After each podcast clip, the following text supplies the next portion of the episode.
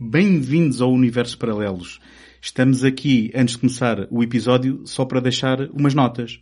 Porque o Universo Paralelos emancipou-se e a partir de 2020 vai deixar de ser simplesmente uma rubrica do segundo take e passar a ter vida própria. Portanto, vão continuar a encontrar o Universos Paralelos no segundotake.com barra universos menos paralelos.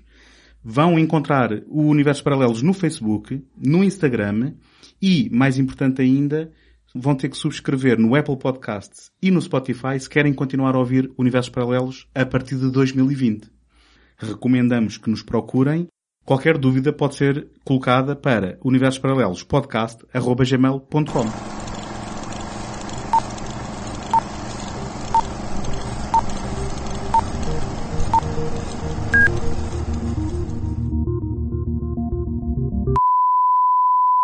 necessidade de regularem os vossos aparelhos. Nós controlamos a emissão. Acabaram de entrar em universos paralelos. Neste programa mensal do segundo take, o António Araújo, o José Carlos Maltês e o Tomás Agostinho exploram fantásticos universos de autor, cinematográficos e não só.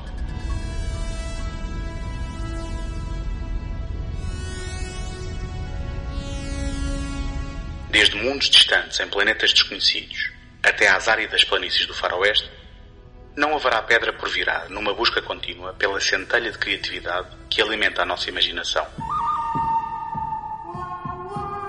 Relaxem e desfrutem.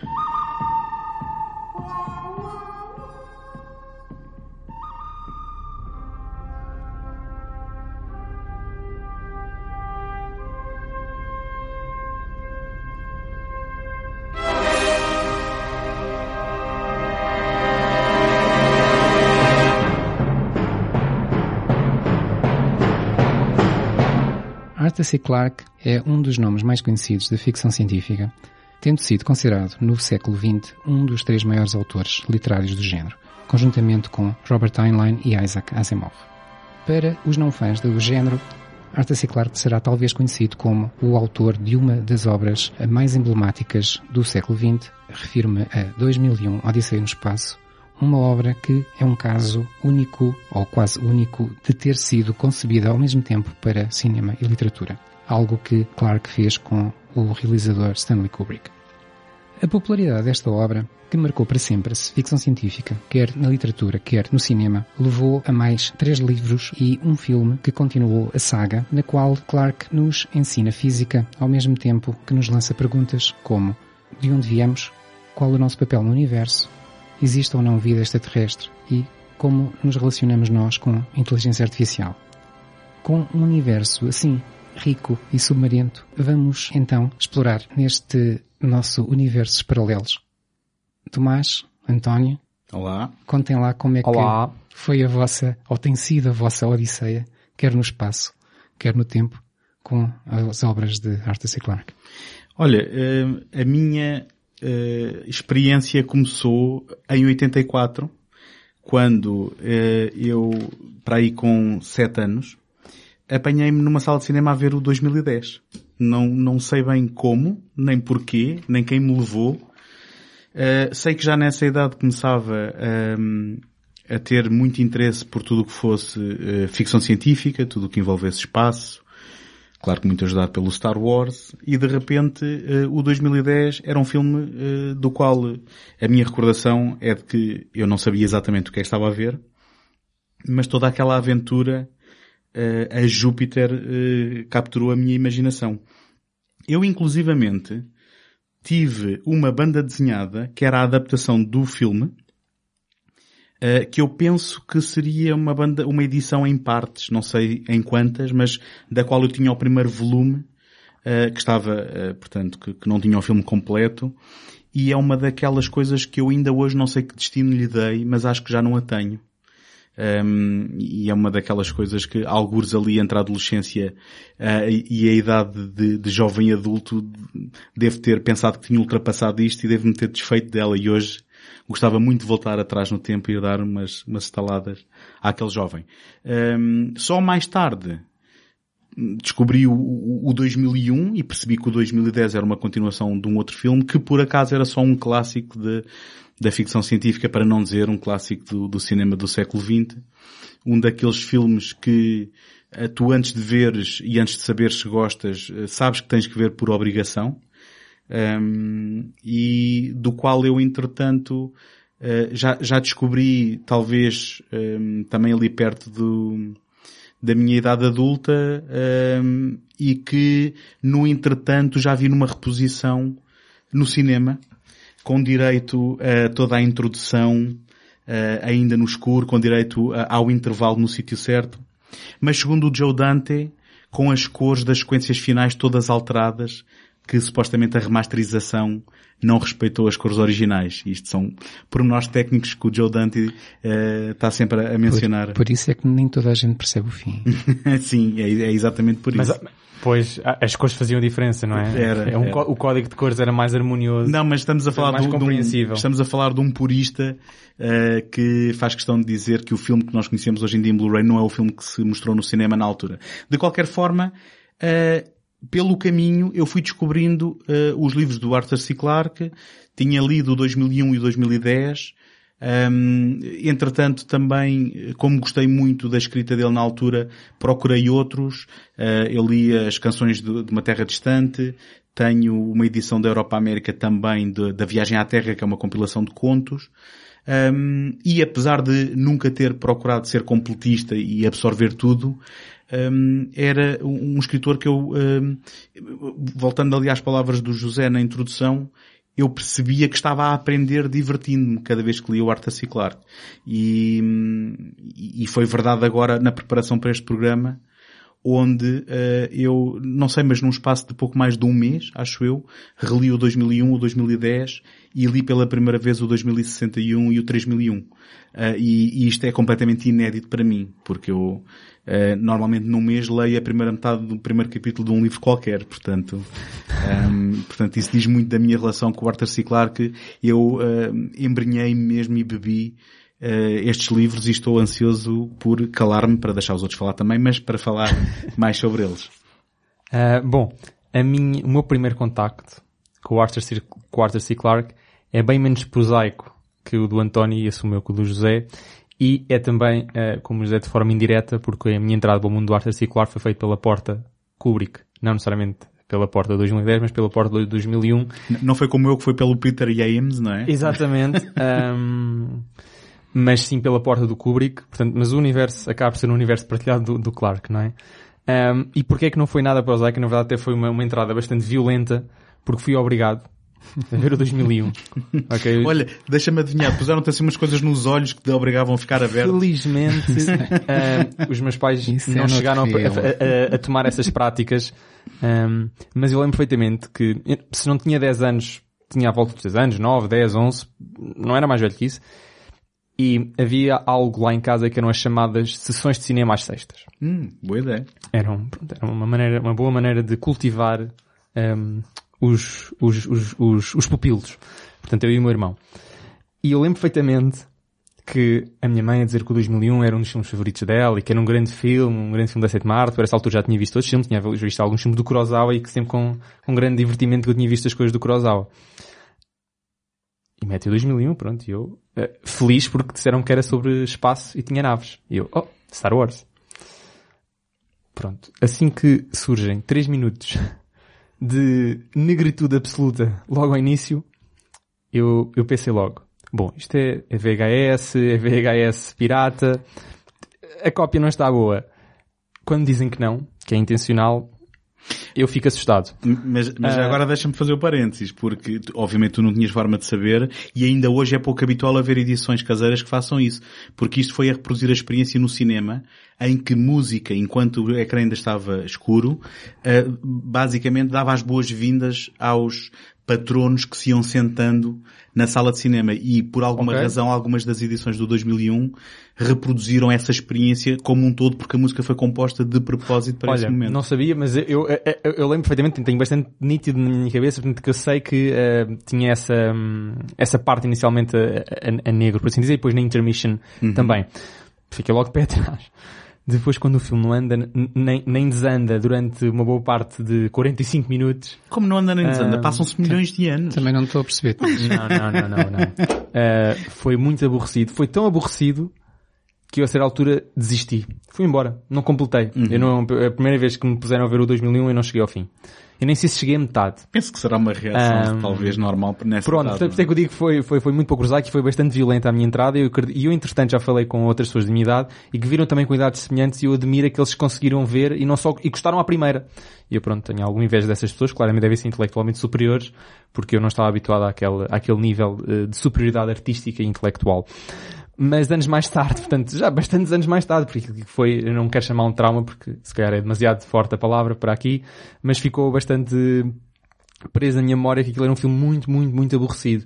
E só muitos anos mais tarde, se calhar 7 ou 8, se calhar já com 18 ou 19, é que voltei a ver o filme. Pronto, aí já com, não com uma maturidade ainda, mas já com um bocadinho mais de maturidade que os meus 10, 11 anos. E portanto vi o filme todo e gostei muito. E a partir daí uh, vi, vi o 2010, pronto, investiguei, soube que, havia, soube que havia uma sequela e vi o 2010. Os livros, curiosamente, eu também uh, tive bastante tempo a ler o, o, a, portanto, esta tetralogia, porque eu disse para mim mesmo, para os meus botões, já vi o filme, não vou ler o livro. Como hoje em dia sei, erro. Mas já tinha lido as coisas do Arte Ciclar, nomeadamente o Rendezvous com Rama foi o primeiro livro que eu li dele, nesta famosa edição que eu tenho aqui à minha frente da Livro do Brasil. E depois li outros, nomeadamente o Child, Childhood's End, tenho sempre dificuldade com este, com, este, com este título, que também gostei bastante. Depois entrei no 2001, 2010 e por aí fora e li tudo. E hoje em dia o Arthur C. Clarke é dos meus autores favoritos de ficção científica. Portanto, a entrada foi complicada, mas agora há uma relação amorosa bastante pacífica e harmoniosa. Eu acho que nunca vos ouvi falar tanto na introdução de um autor como, como hoje. Portanto, isto promete. Promete. Então eu vou tentar falar tanto quanto vocês os dois juntos e dizer que, no meu caso, a história é bastante diferente das vossas. Eu, quando estava com os meus 16, 17 anos, eh, descobri que o que eu queria fazer na vida era, era ser eh, um, um cientista que, que fosse estudar as origens do universo e essas coisas todas. Cosmologia mesmo, daquela mais, mais hard.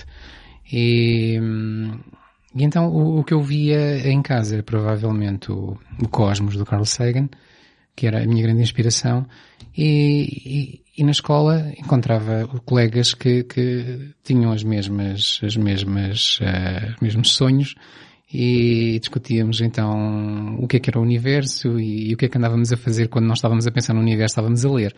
E então o que é que líamos? Ficção científica. Então vai-se dando sugestões uns aos outros e alguém me deve ter dito, tens que ler o 2001. Pronto, foi assim que eu, que eu cheguei ao 2001, foi pelo, pelo lado literário. E lembro-me que alguém deve ter dito também, ah, o filme, mas tu não vejas o filme, leia o livro, porque o livro é que é, não é o filme. E eu resolvi que sim, deve-se ler sempre os livros antes de se ver os filmes, era aquilo que eu pensava na altura. E não quer dizer que hoje penso muito diferente. E então li o livro. E só depois fui ver o filme, até porque toda a gente dizia, depois quando vês o filme vais ter uma decepção tão grande, é que aquilo não tem nada a ver. e então eu fui ver o filme.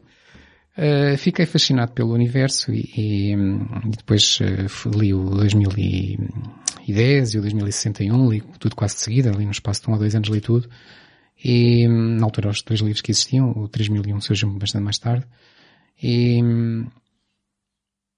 e, e para mim, uh, o Arthur C. Clarke passou logo a ser um, um, uma pessoa à parte no, no, no, mundo da ficção científica e no mundo em geral. Até porque, não sei se vocês se lembram, uh, bem, o Tomás não se pode lembrar de certeza, uh, houve uma série de televisão que passou em Portugal, penso que nos anos 80, que se chamava O Mundo Misterioso de Arthur C. Clarke, ou O Mundo Maravilhoso de Arthur C. Clarke, algo assim que, em, que, em que o senhor se tornou até bastante popular como, como ícone televisivo, uh, apresentava mistérios daquelas coisas do...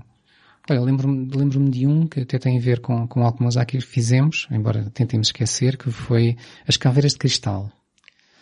Ele tenta explicar de onde é que, de onde é que vinham, ou melhor, as origens não sobrenaturais dos fenómenos que muita gente vê como sendo fenómenos uh, inexplicáveis. E, e, ele nesse programa o que tentava fazer era pegar na, pronto, em mitos, em, em, em situações tipo o monstro do Loch Ness e, e lembro-me das linhas do, do Val Nazca no, no, Peru e coisas assim e desmistificar mostrando através da ciência, através de, de, daquilo que, que pode ser conhecido e comprovado, como é que as coisas surgem, como é que as coisas chegaram até nós. Esse programa é só uma memória nebulosa na minha, um, é, ou seja, é uma memória nebulosa da qual eu tenho uma pequena ideia, mas não foi nada que fosse marcante. Se bem que eu, por, por essas alturas, havia programas uh, muito populares, uh, eu até lembro-me inclusive de um do Robert Stack, uh, apresentado pelo Robert Stack, mas era mais orientado para aquela coisa de será que andamos a ser visitados por extraterrestres e coisas inexplicáveis, uh, mais sensacionalista Sim. e muito menos científico. Aqui o, o, pois, o objetivo do programa é exatamente o contrário, é tirar o sensacionalismo e, e, desmistificar as coisas. E para mim o Arthur C. Clarke tornou-se logo assim um ser à parte, como eu estava a dizer, que alguém que me podia explicar de um modo muito simples. E um, um pouco, um pouco como, como nós víamos, ou, ou gostaríamos de ver se calhar, aqueles programas de ilusionismo que ficamos muito fascinados com a ilusão e perguntamos sempre como é que será que aquilo realmente é feito? E o uhum. Arthur C. Clarke vinha explicar não ilusionismo, mas fenómenos naturais. E, e, e pronto, eu, eu tornei-me leitor assíduo dele, li vários livros dele, além destes. Uh, ele, tem, ele tem, portanto, uh, por aquilo que tudo que escreveu, um, ehm, tem, tem uma certa fama de visionário, um, ehm, e há também umas, umas entrevistas famosas com ele, em que ele está nos anos 60 basicamente a prever o PC tal como hoje o temos em casa, como sendo uhum. um aparelho doméstico e perfeitamente natural. Um, ehm, e, portanto, a sua, a sua a sua escrita tinha o seu quê também de olhar para a frente um, e de, obviamente, estas coisas não são, não, não, se acertam todas, mas é impressionante ver imagens, se procurarem no YouTube, acho que são facilmente um, acessíveis, uh, dele nos anos 60 a descrever exatamente a experiência que nós temos hoje em dia com, com PCs. Sim, ele, já agora convém, convém dar aqui alguns dados, ele, ele uh, começou como interessado em física, claro, tirou cursos de, de curso de física e de matemática, uh, participou em números, uh, ou pelo menos em vários uh, órgãos de divulgação, revistas, clubes científicos, esteve envolvido durante a guerra, ou antes da, da guerra, da Segunda Guerra Mundial, e, e durante a guerra, em, em, estudos e em trabalhos sobre radares, e, e depois, já depois da guerra, começou a trabalhar na, na ideia, na altura ainda era só a ideia, do que seriam satélites à volta da Terra. E, e foi ele que propôs, ou pelo menos alguns dos artigos que ele publicou na altura são fundamentais para aquilo que veio a ser a órbita geoestacionária, que é aquela órbita em que o satélite está sempre no mesmo ponto em relação à Terra, uh, que ele dizia que era a órbita fundamental para termos satélites de telecomunicações. E um, essa órbita hoje chama-se órbita Clark, em homenagem a ele. Uhum. Um, e, e, agora, se calhar, o, o, o, Tomás está ali muito, muito compenetrado à, à procura de informação. Uh, lançávamos, lançava-vos o seguinte, que era uh, algo que eu sempre gostei no Arthur C. Clarke e, e dado este, este background científico, uh, foi o facto de ele partir sempre da ciência, ou pelo menos nos livros que eu, que eu conheço dele, não os conheço todos, uh, partir sempre da ciência para, como quase numa aula de, de física ou de astronomia, uh, nos trazer histórias. Como é que vocês se dão com, com a literatura do, ou com a escrita do, do, do Arthur C. Clarke? Eu, eu posso dizer que essa é precisamente uma das coisas que eu mais gosto, porque sendo um leigo, uh, aquilo que eu encontro é um, uma, uma, para já, uma facilidade de comunicação com um leigo como eu, mas nunca descurando aquilo que são os desafios da, da possibilidade científica da realidade que ele constrói.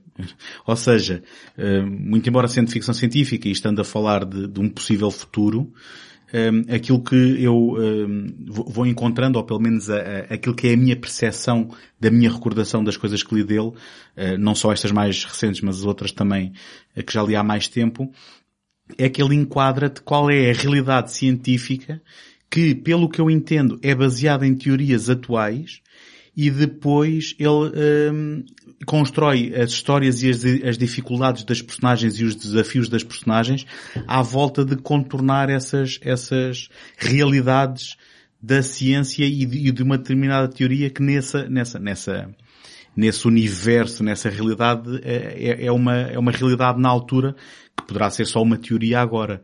Um, se, se, quisermos trazer, uh, por exemplo, as canções de uma terra distante, é sobre, um, digamos, especulação do Arthur C. Clarke sobre a possibilidade das viagens uh, um, intergalácticas. E um, aquilo que eu me lembro do livro é que eles põem as várias possibilidades que foram estudadas, aquela que foi escolhida e porquê, e de certa forma, enquanto está a construir uma aventura, está uh, ali a, a, com, com, bases sólidas da ciência por trás. E mesmo agora, um, cada um dos livros da tetralogia, digamos assim, da, da, da Odisseia, uh, há sempre, uh, ou no epílogo ou no prólogo, uma, uma, pequena explicação. E depois quando chegamos, por exemplo, ao 3001, temos mesmo uh, bastantes páginas em que ele detalha as várias teorias que explanou e refere os artigos científicos de onde tirou as ideias para, um, e, e, eu acho isto fascinante e acho que é, é, engraçado porque estar aquilo ali para mim enriquece aquilo que li antes. Porque de repente, uh, lá está, voltando à questão de eu ser um leigo, eu, ele poderia estar a inventar uma coisa completamente do nada e eu uh, ia-me parecer verosímil, mas depois perceber que é assente em estudos dos anos 80, dos anos 90 ou, ou de agora, dá-lhe, um, digamos, um interesse adicional. Ainda, ainda antes de, de chegar aí, portanto, há, há a capacidade que o Arthur C. Clarke tem de transformar ciência pura em teorias minimamente verosímeis e depois na capacidade de as comunicar para um público, pronto, idealmente uh, um público generalista, portanto, quer dizer, que goste de ficção científica, mas que não seja, por exemplo, formado em física. Um, o José há bocadinho falava do, do programa Cosmos, do Carl Sagan. E eu gosto frequentemente de estabelecer um paralelo entre o Carl Sagan e o Arthur C. Clarke, até porque eles chegaram a, não a trabalhar juntos, mas tiveram alguns debates televisivos juntos, até mais ou menos famosos. E eu gosto de estabelecer o paralelo em que o, o Carl Sagan fazia para a ciência o que o Arthur C. Clarke fazia ao mesmo tempo para a ciência e para, e para, para a escrita, portanto, para a ficção científica. O Carl Sagan e, e o, o, o, paralelo em que os aproxima mais uh, é quando o Carl Sagan escreve o, o romance O Contacto, que é muito parecido, a, a, sua atitude para com o leitor, ou para com informar o leitor, é semelhante, obviamente não na estrutura narrativa, mas, mas aquela atitude que tem de transformar ciência em, em história e depois dessa história ser comunicada, acho que é muito parecida com o que o Arthur C. Clarke tenta fazer. Obviamente o Carl Sagan sempre tentou focar-se num lado uh, exclusivamente científico, na sua vasta maioria da, da, sua carreira como comunicador e como divulgador da ciência, enquanto o Arthur C. Clarke sempre tentou pegar na, na, mesma ciência que o Carl Sagan divulgava e promovia e difundia, e tentou, de certa forma, converter isso em, em teorias palpáveis e teorias verosímeis sobre, sobre o universo, digamos, e que poderiam ser, imaginemos, esta acho que era uma, uma ideologia vá, do Arthur C. Clarke que era, eu vou tentar prever o futuro em X anos, mas algo tão verosímil que pode vir a ser descoberto, pode vir a ser confirmado de forma científica. É como se ele apresentasse teses não uh, completamente uh, mirabolantes, mas fortemente assentes naquilo que nós encontrávamos como realidade na altura, quer, independentemente da década em que ele escreveu. Como o António disse, ele de facto ele não só é formado, ele é formado, já agora curiosamente, ele é formado em Física e em Matemática, Sim. Um, pelo King's College em Londres. Portanto, ele tinha a base de compreensão dos artigos científicos. Portanto, ele não era só um, um interessado que percebia mais ou menos o que o artigo científico dizia, não é? Ele compre... Assumo eu que ele compreendesse perfeitamente o que o artigo científico dizia. Portanto, depois ele convertia essa, essa matéria bruta, não é? Porque os artigos científicos normalmente têm uma linguagem complexa, uma linguagem difícil, mesmo que consigamos compreender minimamente o que está lá a falar, e ele, portanto, eu assumo que ele, que ele compreendia na, na sua totalidade. Depois ele convertia isso em teses, não necessariamente sobre o que estava ali escrito, mas sobre o que poderia vir a ser escrito sobre aqueles mesmos fenómenos que eram equacionados, que poderiam vir a ser descobertos, e depois transformava isso em histórias. E para mim não, eu não consigo encontrar mais nenhum escritor de ficção científica, ou pelo menos eh, famoso, ou tão famoso como Arthur C. Clarke, que fizesse isso tão bem, com uma certa fluidez, porque de facto, nós quando estamos a ler o, os livros dele, nós, eu pelo menos tenho dois momentos ao ler. Ou perceber-me que ele está a tentar comunicar uma certa tese científica, umas mais que outras, ou às vezes não temos consciência que ele está a explanar uma tese e só mais tarde, retrospectivamente, é que olhamos, ah, quando ele falou naquilo, afinal aquilo era minimamente realista.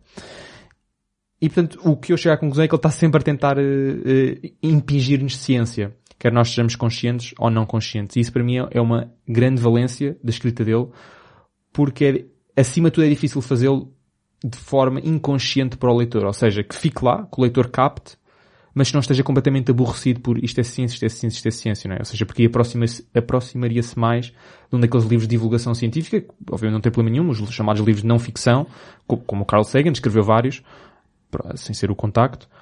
Um, de Deixa-me só fazer uma ponte uh, um, para aquilo que estás a dizer, porque o, o Arthur C. Clarke parece-me que admirava muito o, o Carl Sagan e ele pega num elemento que é uma, que é uma teoria que o Carl Sagan explanou no Cosmos sobre a possibilidade de vida em Júpiter para ser um ponto central do 2010. Uh, e depois uma coisa que, e, já deixo o José falar, uma coisa que ele fazia, um, que, que, eu não sei se já deixei isto claro com aquilo que disse, mas na sequência disto, que é, ele tinha muito gosto em acreditar e até, hum. desculpem, e até em dar nomes às suas naves nas suas obras ou, e, e, acreditar e referenciar pessoas que ele admirava na, digamos, no, no ramo, no, e, e, e, pessoas que se calhar podem ficar na sombra porque não são populares, não é? Porque claro. são investigadores. Um, e ele, aí nesse aspecto, pegando aqui numa palavra que o José usou, uh, parece-me que também utilizava as suas obras para divulgar o seu trabalho e o dos outros. Concordo plenamente. Vou só arrematar, para, já, já estou aqui há demasiado tempo a falar e depois o José também poder falar.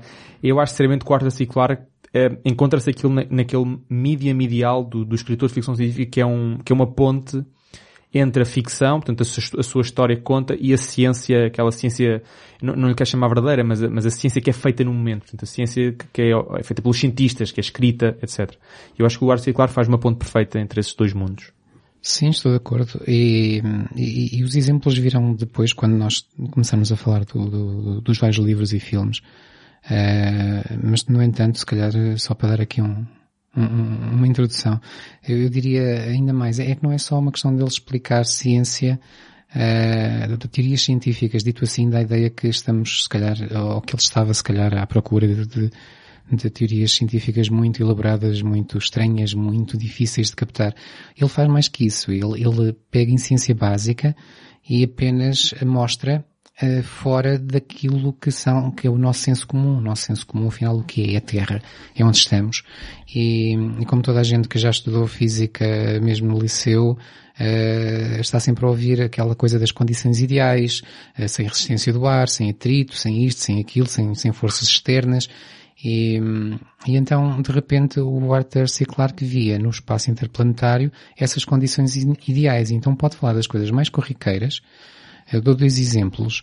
Uh, logo no 2001, logo na fase inicial, uh, quando o personagem principal uh, de, de, dessa fase inicial, e que depois será personagem principal também no 2010, que é o Haywood Floyd, está em imponderabilidade, está, vai, vai à Lua, vai, vai passar numa estação espacial.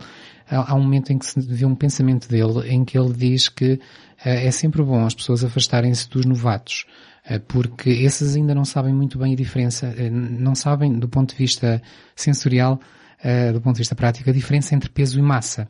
Porque se se está em ponderabilidade, ou perto disso, não se tem peso, mas a massa é a mesma. E portanto, quando se quer, por exemplo, dar uma curva, se se vai com velocidade a mais, saímos disparados. E, e é aquelas coisas que nós, nós provavelmente nunca pensámos, mas se calhar é uma das melhores formas de mostrar a diferença entre peso e massa. Uh, penso que é no 2061 há um momento em que ele está a dizer também, também com o Waywood Floyd, uh, a dizer que a nave tem gravidade, tem, tem uma pequena gravidade, porque ela está a sofrer uma aceleração, e portanto há uma pequena gravidade que é excelente para, por exemplo, prender líquidos às suas superfícies e agora aqui já podemos comer sopa. Uhum. Mas temos é que ter cuidado. É que as pessoas chegam a levar mais de um ano a perceber que não podem mexer a sopa com demasiada violência senão ela sai do prato. São estes, estes detalhes, que são muitos e praticamente há um por página, quando não é mais, é, que são coisas muito, muito banais, muito simples, mas que ao mesmo tempo nos fazem perceber que a física é, é, algo que está à nossa volta e que se calhar não pensamos porque damos tudo como adquirido. Uhum. E, e, eu se calhar acrescentaria e que aquilo que para nós hoje é extraordinário, amanhã pode ser banal, não é? Que depois sim, isto sim. se reflete na própria representação dessa cena que falavas do Heywood Floyd em trânsito. Ele, ele, ele é um comutador que está numa viagem à Lua e ele não está fascinado a olhar pela janela, ele está a dormir. Ele está a aproveitar para, para, Sim, sim. para, para tirar aqui uma soneca um, e quando, para qualquer um de nós, uma, uma ida à Lua seria o evento de uma vida e que nós quereríamos absorver todos os segundos, não é? Sim, faz, faz-me lembrar aquela, pronto, célebre frase do Arthur C. Clarke, né, que tecnologia demasiado avançada é indistinguível da magia. Da magia, exatamente. Um, e é literalmente isso, não é? Aquilo que hoje para nós é incrivelmente extraordinário, não é? Quase se calhar próximo da magia, do ilusionismo, há bocadinho o José falava da questão do ilusionismo. Se calhar daqui a 100, 200 anos, não é? Ou, ou se fosse efetuado por um povo muito avançado, ou, ou por uma, uma Sim, raça sim, muito avançada, não é? Que para eles é algo como nós eh, compreendemos minimamente como é que uma chamada telefónica funciona, não é? Mas fosse há 400 anos atrás, se alguém visse a falar com outra pessoa, sei lá, a milhares de quilómetros de distância, ser, aliás, se fosse há 500 ou 600 anos, íamos parar à fogueira. aliás Um, eh, no 3001 fala-se de que eh, para uma pessoa de, do, do século XXI um, est- estar adormecido e acordar em 3001 é muito menos choque do que seria para uma pessoa de 1001 acordar em 2001 por causa de todos os avanços tecnológicos Exa- que houve um, no fi- durante o século XX, na realidade. E, portanto, houve uma, uma evolução e um salto tão grande, tão qualitativo, que se prevê que os próximos mil anos não haja nada que fosse tão chocante para nós como seria para Parece alguém há um- que, vive há mil é, anos parece que atrás. desenvolvemos uma maior capacidade de compreender o incompreensível. Ou seja, de esperar o inesperado. Ou seja, se nos fôssemos, se colocássemos nessa posição, nós fazíamos um salto, não estou a dizer que era rápido, mas havia um salto, eh, portanto, a, nível do pensamento que, ok. é Conseguiríamos é lidar, no mínimo, Exatamente. Com, com a, a novidade, não é? Exatamente, Sim. porque há, há uma maior adaptação e a ficção científica de facto veio ajudar a expandir esses horizontes das possibilidades. Já agora, a dizer que o Tomás já referiu uma, uma delas, o, o Horta Ciclar ficou famoso por aquilo que se chama três leis da, da, lá, da, forma de encarar a ciência, não, não são leis científicas. Eh, não sei se vocês as conhecem. Em paralelo com as três do Asimov, da robótica. Sim, e é um pouco por isso. Eh, a primeira diz que quando um cientista consagrado, mas já veterano, diz que algo é possível, ele está certo. Mas quando ele, diz que algo é impossível, está provavelmente errado. Eh, a segunda diz que a única forma de descobrir os limites do possível é aventurar-nos a tentar o impossível. Isto, claro, em termos de ciência. E a terceira foi aquela que o Tomás já referiu. Uma tecnologia que nos seja suficientemente avançada é indistinguível da magia. Ele de vez em quando saía-se também com algumas frases que apetece emoldurar nos seus, nos seus livros, porque eu gosto em particular, eh, eu agora vou parafrasear, eh, no 3001, quando se fala eh, de que a, a política é ehm, a arte de gerir o possível. E, e alguém que vive em- há mil anos à nossa frente diz, Bom, por isso é que para, para a política só vão aquelas mentes medianas, porque os génios procuram, eh, eh, portanto, lidar com aquilo que não é possível, não é? Sim, Com, sim. com aquilo que é Tem- inimaginável. Tem a ver com esta segunda lei, portanto. Então, se calhar avançando um pouco, deixando um pouco o Arte a ser claro descansar, eh, pedia-vos que vocês fizessem aqui a ponte para, para o que vai ser 68. Ehm, ficção científica no cinema era algo que era visto como, como série B ou, ou série Z, se pensarmos no, Indistinguível da magia. aí indistinguível de outras coisas muito más. Ah, Se pensarmos no Ed Wood e assim. eu ia dizer indistinguível da magia porque era indistinguível da fantasia, não é? Sim, sim, isso É, também, Era também. isso, não, não, É, não é- havia... Era algo que era visto como, segunda, como menor e, portanto, a que não se dava muito valor e, e na qual não se punha grande empenho. Os filmes eh, começaram a proliferar, principalmente nos anos 50, eh, são im- muitíssimos, mas, mas quase todos muito maus, e, e só muito aos poucos é que aquilo a que se chama é que eh, vulgarmente se chama hard science, que é, que é a ficção científica que procura bases científicas e ensinar-nos alguma ciência e, e não apenas uma fantasia completamente alucinada como, como até aí acontecia, eh, traz alguns frutos para o cinema. Eh, eu, eu- eu dou dois exemplos que são o Destination Moon de 1950 e o Forbidden Planet de 1956, não sei se vocês conhecem. Eu, eu queria começar por dizer que eu não gostava que se equacionasse ficção científica de fantasia com ser mau. Eh, portanto, Eh, não, Naquele é caso, naquele aquilo- caso aquilo geralmente era mau. Por isso é que eu disse ficção científica, mag- magia, Pronto. fantasia, não... Porque, hum, e é engraçado que eu tenho aqui um exemplo, eh, eu tenho aqui um exemplo eh, que, que se calhar é uma exceção da ficção científica que tentava ser um bocadinho mais, mais rigorosa, ou pelo menos pensar coisas de outra forma que não estes filmes de série B e Z. que é o Forbi uh, desculpa, agora ia repetir o que o José disse, que é o Things to Come, que é um Ah, filme esse- esse muito anterior. é um filme da, da, da década de 30 que, e já agora Baseado aproveito, em aproveito para falar, eh, o, o- infelizmente o Tomás alertou-nos para a existência de um livro que se chama The Lost Worlds of eh, 2001. Eh, já nos alertou para isto muito tarde e eu não tive a oportunidade de lê-lo porque estava a ler os outros quatro de enfiada. Eh, mas eh, eh, deixo já aqui a recomendação e é algo que eu vou fazer, eu vou continuar a ler este livro Vale bem a pena. que é, que é um documento fascinante sobre as várias iterações da evolução da história. E é contado, eh, além de, além de, de- de aspectos da produção do 2001. E ehm, o Arthur C. Clarke conta lá que este era um dos seus filmes de ficção científica favoritos e ele fez o Stanley Kubrick ver o Things to Come e basicamente a resposta do Stanley Kubrick foi nunca mais vou ver nenhum filme que me recomendes. Porque o achou horrível.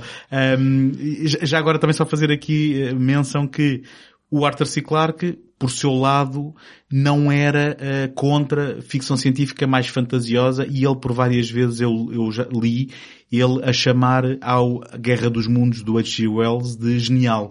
E portanto, ehm, pronto, não estamos a falar de art science, mas ele tinha apreço pelo Sim, género. eu, não é? eu não estava aqui a qualificar, embora eu tenha dito que os filmes nos anos 50 geralmente eram muito maus, eu, eu penso que sim, mas de qualquer maneira não estava a qualificar em termos de subgénero. Eh, apenas a É, dizer é que eu que era discordo, muito- desse- é- eu discordo dessa afirmação e seria até interessante para, para outro fórum, mas de por isso é que eu chamei a atenção. Sim, os filmes de monstros principalmente, de ataques extraterrestres e etc. É para os mais distraídos, eu no Mas- segundo take este ano tenho estado a fazer um miniciclo sobre eh, invasões, digamos, do, do outer space, eh, Sim. tudo, Espaço tudo, sideral. tudo, tudo com produções dos anos 50 e posso dizer que me divirto muito, portanto, eh, também não estou a dizer que são bons, mas estou a dizer que eu tenho um apreço por eles. Mas pronto, deixando isso de lado, o que eu queria dizer é que não havia ainda muito esta, esta, seja positivo ou negativo, não, não vamos agora qualificar, mas não havia muito esta necessidade, digamos assim, de alicerçar a ficção científica na ciência. O, o Destination, o, Destination Moon, por exemplo, tem como um dos argumentistas o, o Robert Heinlein, que foi uma das primeiras tentativas de começar a trazer gente famosa da literatura e, e gente reputada para o cinema para tentar dar-lhe algum, alguma hum, credibilidade, chamemos-lhe assim. Pronto, o António já deu a opinião dele, Tomás, o que é que tu pensas de- Um, destes primórdios de, de ficção Pronto, já científica? que estamos neste enquadramento histórico, se me permites, eh, só tentar ser um bocadinho advogado do diabo e que a culpa do, dos filmes dos anos, vá, centremos nessa década, dos anos 50, da, da grande produção prolífica dos, dos filmes de monstros, Ahm, a razão pela qual eles nu- nu- nunca se dedicaram, ou pelo menos a razão pela qual eu acho que eles nunca se preocuparam com, com a ciência daquilo, é porque esses filmes são filhos eh, inevitáveis das, das histórias que se contavam nas revistas Pulp dos anos 30, ou pelo menos eh, famosos nos anos 30, que eram histórias semelhantes a essas. Portanto, eram as histórias pulp, eram as, a, a série B da, da, da, literatura ou da escrita. Era escapismo. Um, Era escapismo. Sim, mas nem sequer era um escampismo reflexivo. Ou seja, era... Sim, porque também eh, a própria exploração espacial ainda não era, ainda era uma Sim. miragem, não é? Não era algo que estivesse Mas, no horizonte. ou seja, isto tudo para dizer, portanto, eu- eu- esses filmes são, são filhos diretos, da, portanto, são, continuam essa, essa, herança de, de- de- das, das histórias de pulp dos anos 30, que depois tornaram-se cada vez menos famosas, porque por volta dos anos 40, mas acima de tudo por volta dos anos 50. Portanto, quando se estava a fazer no cinema o que se fazia nos anos 30 e na literatura, começou-se a fazer acima de tudo nos anos 50, na literatura, o que se veio mais tarde a fazer na ficção científica, e que eu acho que essa tradição começa pelo menos assumidamente com o 2001, que é aquilo que o já está a falar, a hard science fiction, que é uma, uma ficção científica muito mais preocupada com a ciência e com uma certa exatidão do, do, que- do que era apresentado, e é aí que entram autores como Asimov, Heinlein e, por sua vez, o Arthur C. Clarke, trabalhando paralelamente um desses três, outro grande autor, que é o Philip K. Dick. Mas esse sempre foi muito mais especulativo na sua abordagem, estava muito menos preocupado com a ciência, apesar de haver lá eh, propostas científicas. Estava mais preocupado com as drogas. Isso, garantidamente. Mas isto para dizer que, no início do século, portanto, nós hoje em dia, quando lemos um, por exemplo, o Wells, o H.G. Wells, quando lemos um livro dele, são livros incri- incrivelmente especulativos e completamente dissociados da realidade co- como a conhecemos, mas o Wells tinha uma atitude muito semelhante à escrita à do Arthur C. Clarke. Muitíssimo semelhante. Portanto, o- o Wells é formado também em ciência. Eu não quero cometer um erro, mas eu acho que ele é da biologia ou da botânica. Um, e portanto ele também tinha uma enorme preocupação com a ciência e com o que se fazia na altura. Portanto, os livros que nós conhecemos do Wells, ah, obviamente a, a Guerra dos Mundos, um, o, o Homem Invisível um, e por aí fora, são baseados naquilo que ele achava que eram possíveis e teses científicas possíveis. Portanto, o, o, a Guerra entre os Mundos é uma possível, é, é uma tentativa de resposta à mesma pergunta que motiva o Arthur C. Clarke a escrever 2001, curiosamente, que é o que é que seria se encontrássemos vida alienígena. Obviamente a, a do Wells é bastante mais, um, como é, que, é, é, mais violenta, mas não era isso, ou seja, mais é, pessimista. É, é mais pessimista, mais violenta, mas é também mais gráfica, é mais visual, portanto, lutas, batalhas, ação mas, mas, mas tem por base também uma tentativa de uma abordagem minimamente científica, coisa que, por exemplo, o outro que acaba por ser mais ou menos contemporâneo do Wells, mas mesmo assim surge uns anos antes, que é o, o, o Jules Verne, esse sim, esse é que não tinha qualquer intenção de cientificar as suas obras, portanto são, são fantasia total, apesar de nós hoje em dia dizermos que é, são primórdios da ficção científica. Mas o Wells não. Portanto, ou seja, não é que não houvesse literatura, ou seja, base para fazer filmes de ficção científica uh, mais preocupados com a ciência, diria eu. Eu acho é que as produtoras de cinema viram-se tão, um, tão rodeadas de tanta produção de literatura pulp nos anos 30 que eles acharam que isso vendia mais e portanto que chegava a mais pessoas. Se lhe tem razão, nos anos 50 os filmes de monstros tiveram o seu sucesso. Ah, portanto, isto eu estava só a tentar jogar aqui um bocadinho de advogado do diabo e, e para não tentarmos crucificar os, os filmes dos anos 50 Sim. como sendo... Eu, eu, sinto que tento sempre defender, ah, mas porque também jogavam com outros medos em que a ficção científica era Sim. apenas uma máscara, não é? E uma Sim. capa para, para jogar... se com a grande questão da, do, do cinema, de ficção científica e de literatura de ficção científica anos 40, 50, que era a ameaça da bomba, não é? A ameaça da bomba, a Guerra ah, Fria, a ameaça sim. do outro, portanto estamos a falar ah, tudo isto, portanto, ou, ou melhor... Isto é que surgem os clássicos como Godzilla, etc. Certo, a ficção científica era apenas um meio para, para eh, explanar estes, e, estes meios e para sim, projetar e servir de válvula de pressão. projetar medos também. Convém realçar isto no cinema, não é? Porque uh, na literatura uh, existiam outras preocupações e, uhum. e, e, os autores, pelo menos estes autores de, nós, de que nós temos estado a falar, já conseguiam dar um pendor científico muito maior às suas histórias. Talvez no cinema isso não fosse, isso fosse visto como algo que pudesse afastar os espectadores e, portanto, convinha uh, insistir mais na, na, tal vertente do escapismo. E, no entanto, em 1968, um pouco antes, penso que em 64, começaram as conversas entre o Arthur C. Clarke e o, e uhum. e o Stanley Kubrick. Nasce, nasce este casamento, se, se calhar se perguntassem às pessoas em, em geral em 64, todas diriam que era votado ao fracasso de fazer um filme de ficção científica com grandes meios uh, e que trouxesse uma uma visão completamente diferente do que a ficção científica devia ser no cinema. Uh, Levando-se muito a sério, uh, mostrando as coisas com, com, com, com, com, uma tecnologia muito mais aprofundada uh, com, e, e, e, com uma história, digamos, mais verosímil. Basicamente o Kubrick não era fã do género e foi ele que desafiou o Clark a fazerem finalmente um bom filme de ficção Exato, científica. porque já fazia falta, não é? Eu, se, se, se, me permitem só aqui este, este, este interlúdio, de facto tenho aqui à minha frente a carta que o Stanley Kubrick escreveu ao Arthur C. Clarke, que eu já, eu já estava certo, eu não vou lê-la na, na, portanto, na íntegra, mas foi escrito, foi enviado, ou foi escrito na altura de 31 de março de 1964, esta é a data que eu tenho aqui, portanto já estava é, certíssimo que aquilo começou em 64. E eles na altura previam dois anos, o Arthur Sim, C. Clarke, portanto, 31 de março. Foram muito ingênuos. E, e de facto o Kubrick começa por dizer, caro Sr. Clarke, um, eu não conhecia o seu trabalho, portanto eu conheci-o através de um amigo em comum. Quando estávamos a discutir, curiosamente, o Kubrick também bastante interessado já na ciência, porque ele e o tal amigo em comum, quarto circular, estavam a discutir um, um, a ciência e um telescópio, que era o telescópio QSTAR, eu não conheço esse telescópio, se era um telescópio famoso, mas parecia ser um telescópio famoso pelo menos na altura.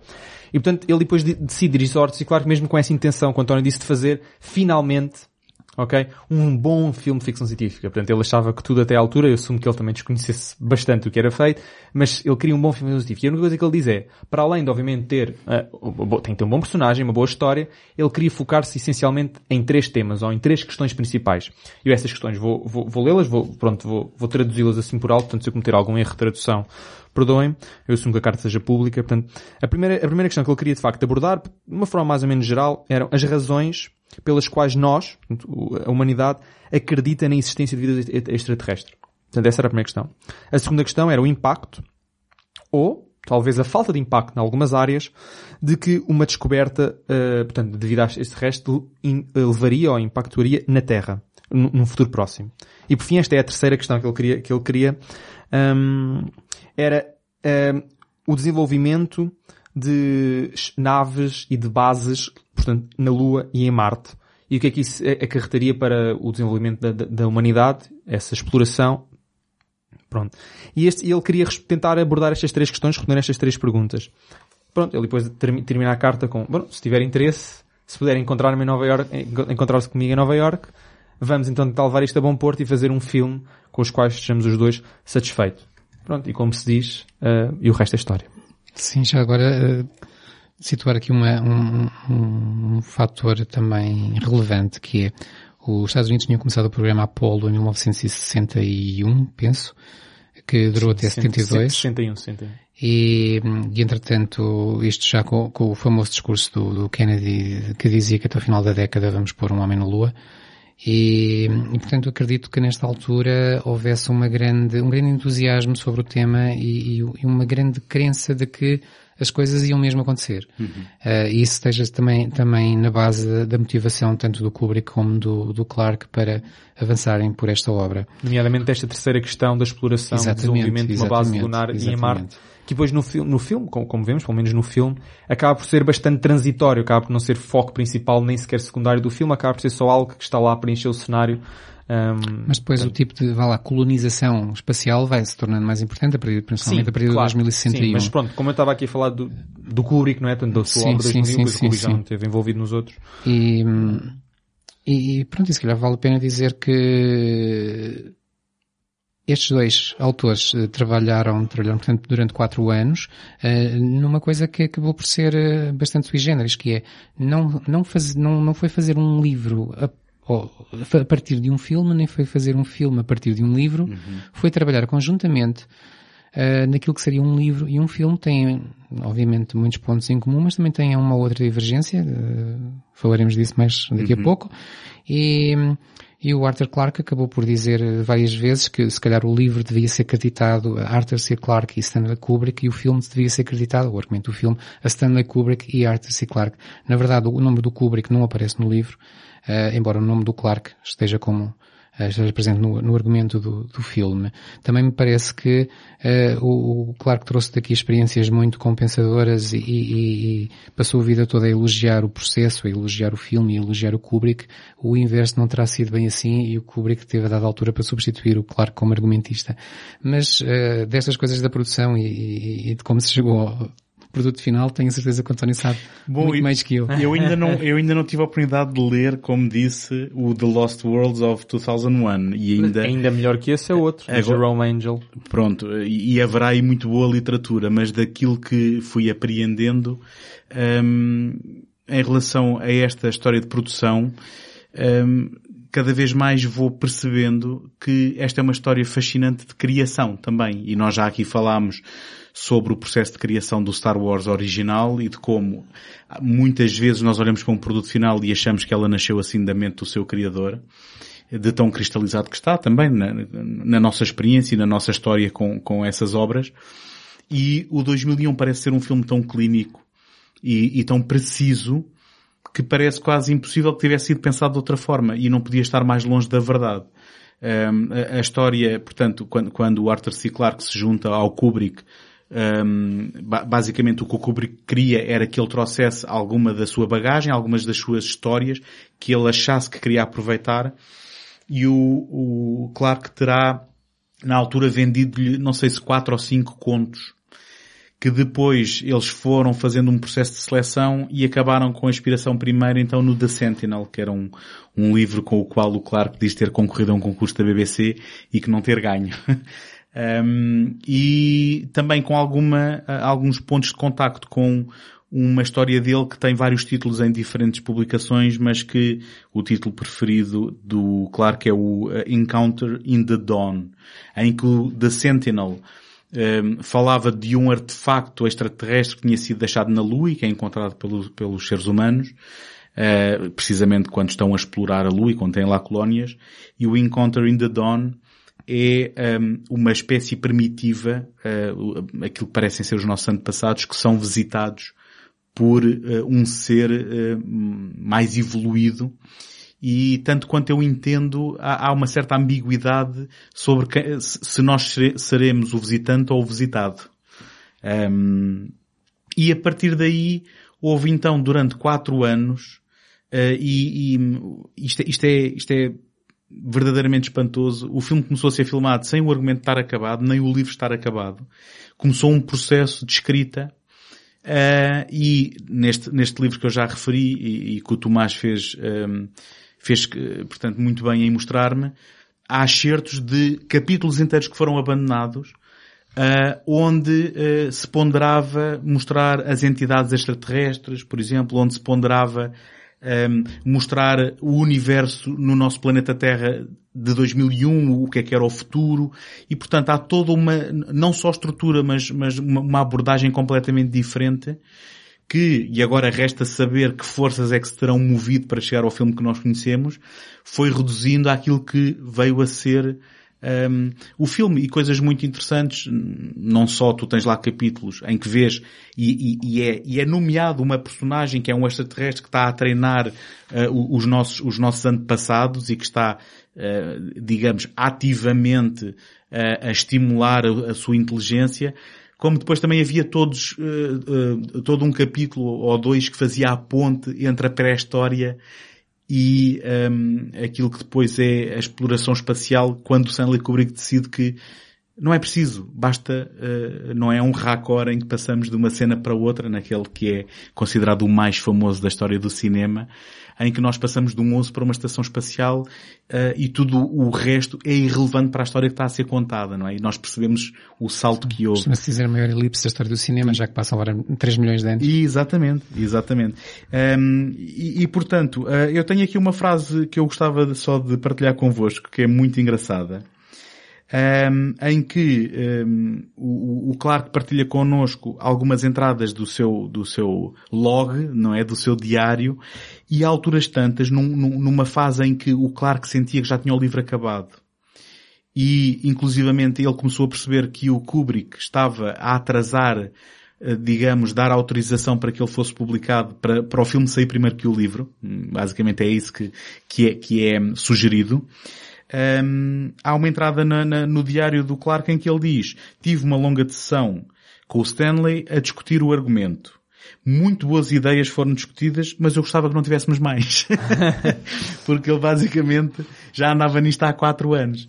Um, e, e, portanto, e agora, enfim, um, podíamos falar de mil e um exemplos, mas vou só dar um ou dois, onde, por exemplo, uh, não tínhamos um monólito preto né, como, como uh, digamos, aquela imagem icónica, aquilo que ficou a imagem icónica além do wall, uma das muitas, vá, dizendo assim. Um, no livro, uh, na Sentinela e nas primeiras iterações do livro, um, eu penso que era um, uma forma quase de pirâmide uh, transparente. Eu agora não tenho bem a certeza qual é o nome do, do, do polígono certo, e depois uh, decidiram que a forma se calhar não era adequada e então passaram a um monólito, mas o Clark queria que ele fosse transparente porque queria que aquilo servisse quase como um ecrã em, em, que projetasse imagens para ensinar. Uh, e depois ele próprio reconhece hoje em dia que seria uma ideia muito ingênua e que de repente aquele mistério do monólito serve muito melhor mas no livro, um dos monólitos é, é de cristal. É, é exatamente. No livro manteve-se. O, o, o, que aparece, vá na futura África, na, na pré-história, é transparente, é, é efetivamente.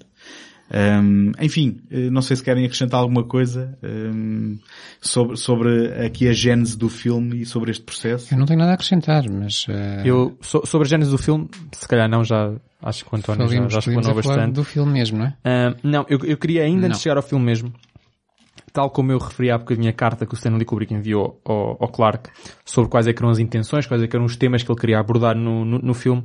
E depois o Clark fez algo semelhante no, no prólogo do, do livro e escreveu uma pequena carta dirigida, portanto, ao, ao Kubrick, em que ele explana qual é que foi o, a razão principal ou a intenção dele principal para, para, escrever o, para escrever o livro. Portanto, relembremos aquelas três questões que o Kubrick propôs.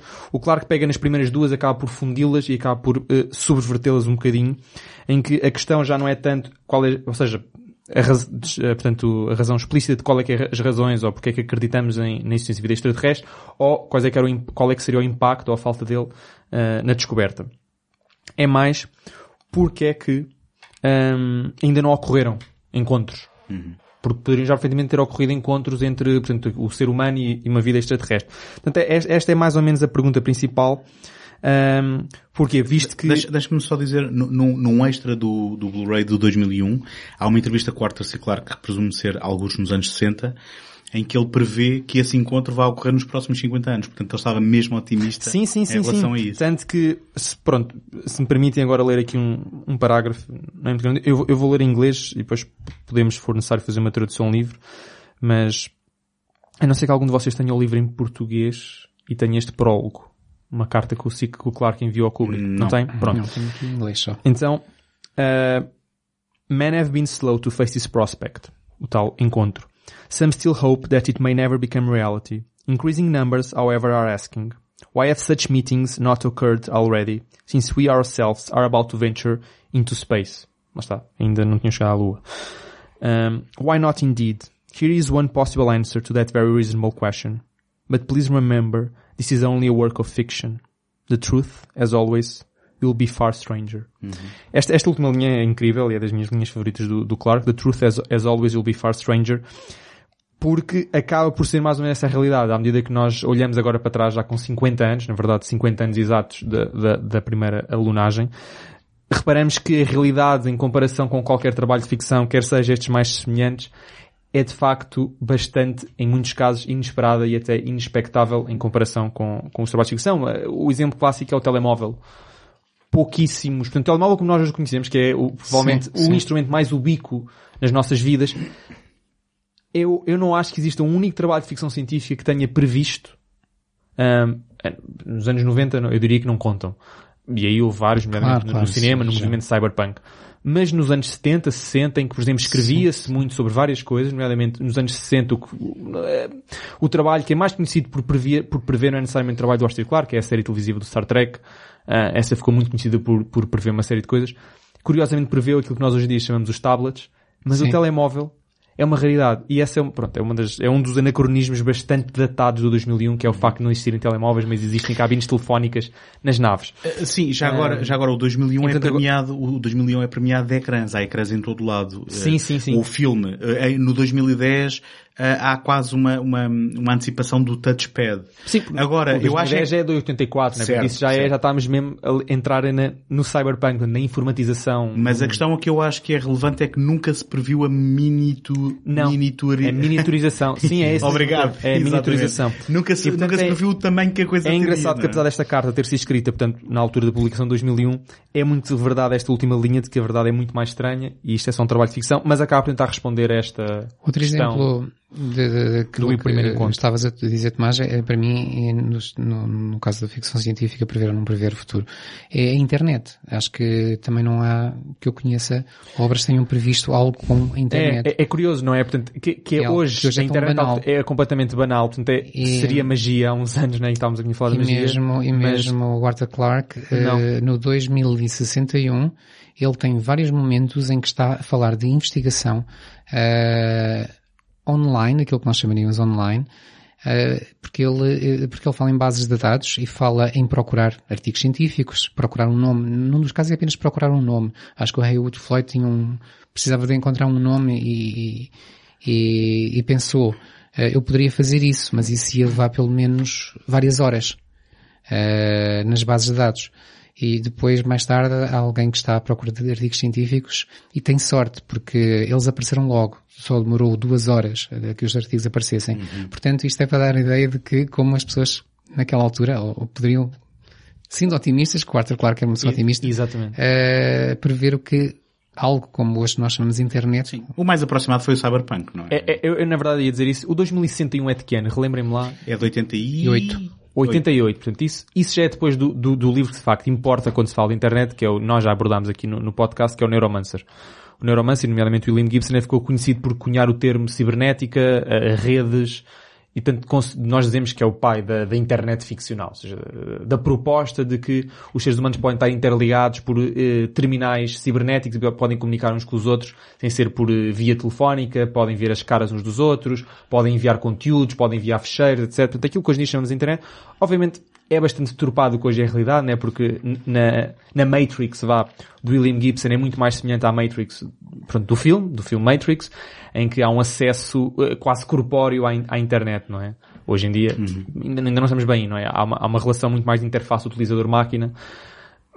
Mas de facto é verdade, a internet como presença ubíqua de, de informação ilimitada e acesso instantâneo Exato, instantâneo.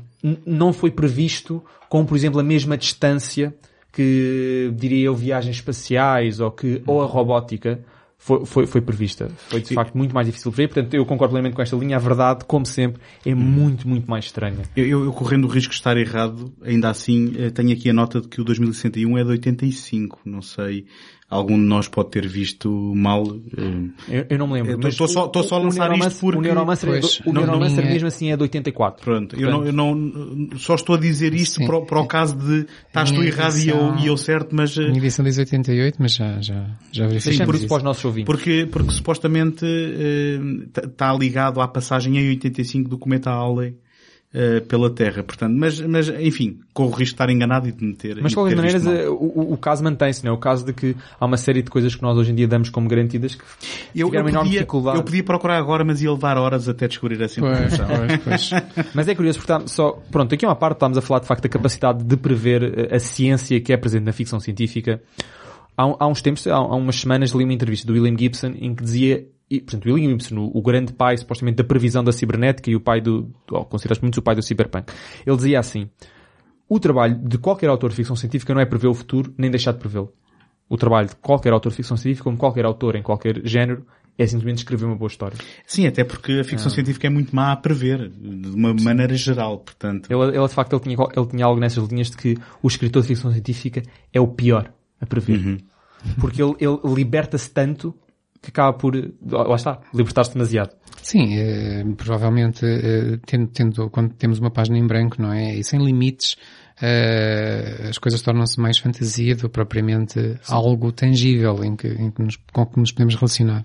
É incrível que nós estamos a falar de 2001 há algum tempo, ainda não falámos do All e praticamente do Monolith, não é? Não sei. Ainda, va- Então- ainda então- vamos aí ao... então- É monólito ou monolito? Agora, Eu- olha- agora- olha aquelas questões uh, Eu, lexicais. eu conforme o digo, estou sempre a questionar-me e na verdade não sei bem. Será mono... José, desempata. Eu acho que é monólito. Eu tenho visto Monólito. recente, sim. Então vamos dizer monólito. Pronto. Mas então falando do- do- da história, do livro e do filme, não, não vale a pena estar a, a contá-la toda porque toda a gente a conhece, penso eu. Bem, ela também é contada em três frases, não é? É, é, E em quase. quatro episódios. Mas eh, interessa-nos aqui uma coisa. Temos um episódio em que somos visitados, o planeta Terra é visitado há 3 milhões de anos por algo que vem não se sabe de onde e que parece que vai estimular comportamentos e, e- e até ensinar comportamentos que vão ser essenciais à evolução daquelas proto, proto-espécies humanas eh, a evoluir para aquilo que nós somos hoje, portanto dá uma espécie de pontapé de saída para, para que nós, eh, como espécie, tenhamos chegado aqui, eh, quando estávamos à beira da extinção. Ba- Basicamente ensinam o Adão a como é que pode apanhar maçãs da, da, da macieira. Não é como é que ele pode apanhar a Eva. Ahm, depois temos um segundo episódio em que um monólito igual a este que visitou a Terra há 3 milhões de anos, embora obviamente nós não, as pessoas de, de, de 2001 eh, não saibam porque não estiveram presentes há, há 3 milhões de anos, Ah, é Desculpa, encontrado na. Lua. Desculpa, já, já disseste várias 3 milhões, eu tenho aqui 4 milhões. É? É mais milhão, menos milhão. É, só, é só porque, pronto, acho que depois ainda nos acusam de estarmos aqui a, a promover uma Olha, mim é quando o 3 2001 milhões. procura ser tão exato. Isso é uma é escala, três é uma escala e é- tão grande que mais milhão, menos milhão. E é também. 1978. Não, mas porquê que eu digo isso? Porque o nome do segundo capítulo, não é? está dividido em capítulos, chama-se assim Into a Man-Made sat- Satellite Orbiting in Space 4 Million Years Later. Então se calhar é 4, pronto. Está. Qualquer coisa assim. Milhões de anos depois. Milhões de anos depois é encontrado um monólito na Lua e que ao ser, ao ser desenterrado e, e- e ao ser exposto ao Sol emite um sinal. Sim, eu nunca tinha percebido isso até ler o livro. Do pormenor que é quando ele eh, entra Sim. em contacto com, com os raios Eu, eu- também só percebi isso a ler o livro, sinceramente. E, e finalmente temos o terceiro episódio que é enviada uma missão eh, eh, no livro Saturno, no filme Júpiter, que é o alvo do tal sinal que foi emitido da Lua e vai-se tentar perceber para onde é que esse sinal está a ser enviado. Sendo que há um monólito com as mesmas Quando proporções, se chega lá descobre-se mas que, com quilómetros exato, de, que há outro monólito. E essa viagem tem, tem ainda um, novo fator que é, além de termos dois tripulantes humanos e, e outros três que estão adormecidos, que serão acordados à chegada, uh, temos, temos um, o mais famoso dos tripulantes, não é? O, o, o, um personagem que é se calhar também quase um protótipo do que seria depois a, inteligência artificial na, na, literatura e no cinema, principalmente no cinema. Uh, alguém que, com quem os seres humanos se vão relacionar a partir de uma forma que é muito proveitosa e que depois mais tarde poderá não ser, uhum. uh, trazendo um debate que até hoje continua a dar Sim. muito o que falar. E, e, que eu tenho a teoria que é um tema que interessará mais ao Kubrick do que ao Clark por aquilo que ele depois escreveu nas continuações, para ser muito honesto. Eu acredito que sim, até porque, e agora dou já aqui uma, uma opinião à parte, eu, eu parece-me que o filme, ou, e o livro, aqui a obra, tem aqui quase que duas histórias. Uma que é a tal relação entre o homem e o universo, a vida extraterrestre, a nossa própria origem, etc. E uma segunda que é o papel desta inteligência artificial, que parece que até poderia estar noutra história, não tinha que estar necessariamente nesta. Uh, mas pronto. E, e, a verdade é que, eh, agora tentando complementar o que eu penso que estás a dizer, o, o Clark, porque tem que contar a sua história por palavras, tem que encontrar uma forma de justificar e de dar algum enquadramento daquilo que são as ações do, do, do monólito e de, e de, quem os opera. Enquanto que o Kubrick pode explorar um lado que eu diria que é uh, muito mais abstrato, não é? E que Sim. pode estar muito mais ligado à teologia ou a uma forma de tu pensares um conceito de Deus como ou seja, pondo as coisas nesta perspectiva, independentemente de ser uma questão religiosa ou não e das tuas crenças, se nós percebêssemos que, que a nossa evolução é a origem da intervenção de um outro ser, esse ser para nós é Deus, não é? E nessa, nessa, nessa componente há lá está, voltamos ao pragmatismo da escrita do, do Clark versus aquilo que é uma abordagem mais abstrata e mais aberta a interpretações do Kubrick. Sim, eu, antes de dar a palavra ao Tomás, uh, dizer que é, é óbvio para quem lê o livro e vê o filme que temos no livro uma, uma narrativa que está muito bem alicerçada, onde tudo nos é muito bem explicado, Uh, e depois as pessoas que vão ver o filme dizem muitas vezes uh, isto. Ah, eu não tinha percebido bem o papel do monólito lá com os primitivos. Ou eu não percebi o final. Ou eu, como, como disse agora o António, não tinha, eu, mas eu não tinha percebido que o desenterrar do monólito na Lua tivesse sido fulcral para que ele emitisse o tal sinal. Porque no filme uh, o Kubrick tenta dar-nos, ele disse mesmo, queria dar-nos uma, uma, uma experiência sensorial, acima uhum. de tudo. Uh, e estas coisas que não precisavam de ser explicadas por ele, porque ele queria mesmo chocar-nos com as imagens. E, e, acho que conseguiu, não é, Tomás?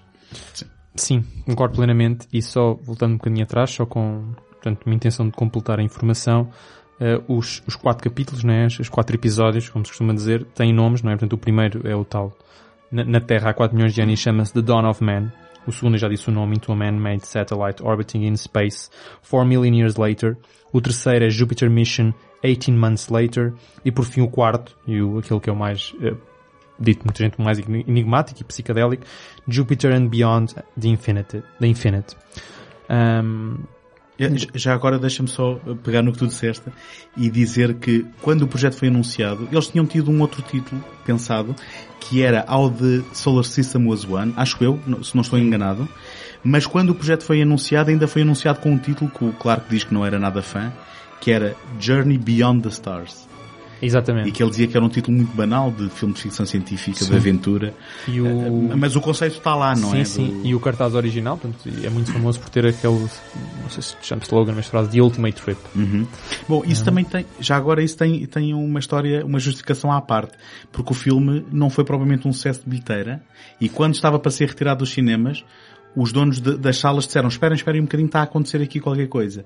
E basicamente houve muita gente que fumava e que tomava certas coisas. Depois de ler os livros do Philip K. Dick. Muito, certo, se calhar amigos do Philip K. Dick. Ou o próprio. É, coisas, coisas populares na altura que eram fumadas e que eram ingeridas e muita gente ia ver o filme que ficou associado ou que ganhou um culto um, junto de uh, pessoas que gostavam de o ver num estado de consciência alterado e, portanto, eu penso que esse cartaz também terá, terá sido um aproveitamento depois dessa segunda vida que o filme teve nas salas mesmo.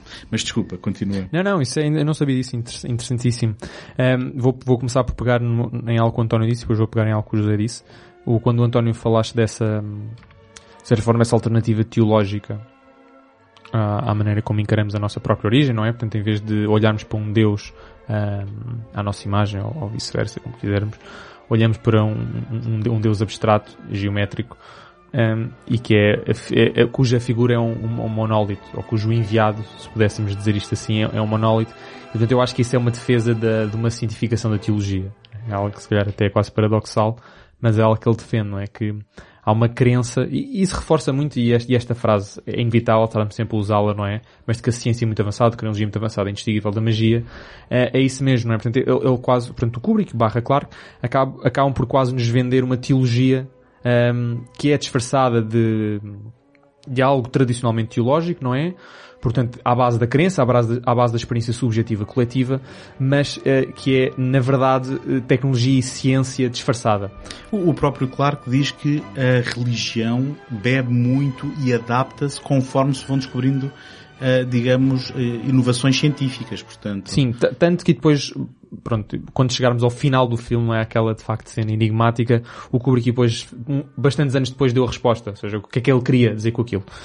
Um, Vais partilhar isso connosco depois? Eu gostava de saber o que é que o Kubrick Não, vou, vou, vou, vou, partilhar, mas vai muito de acordo com essa questão. Ele, ele não usa a palavra teológica, usa a palavra mitológica, hum. um, mas acaba por, por, ir de encontro, de encontro a esta, esta proposta. Agora, pegando em algo que o José disse, o José há bocado estava a falar de, dos dois, dos dois, das duas histórias, dos dois temas, não é? Portanto, o tema da inteligência artificial, que depois o Kubrick acaba por pegar uh, no inteligência artificial, e no, no tema da da, da questão do, da evolução do ciclo humano, não é? Um, e que tivemos, neste caso, ajuda para, para evoluir. Eu, eu concordo, eu, eu acho que esses dois são, são aqueles que diríamos os, os, os temas principais. Só que eu acho particularmente que o tema da inteligência artificial vem influenciar, obviamente, obras consequentes, consequentes, mas mais que isso, eu acho que é uma resposta direta ou um caso prático da violação das três regras do Asimov.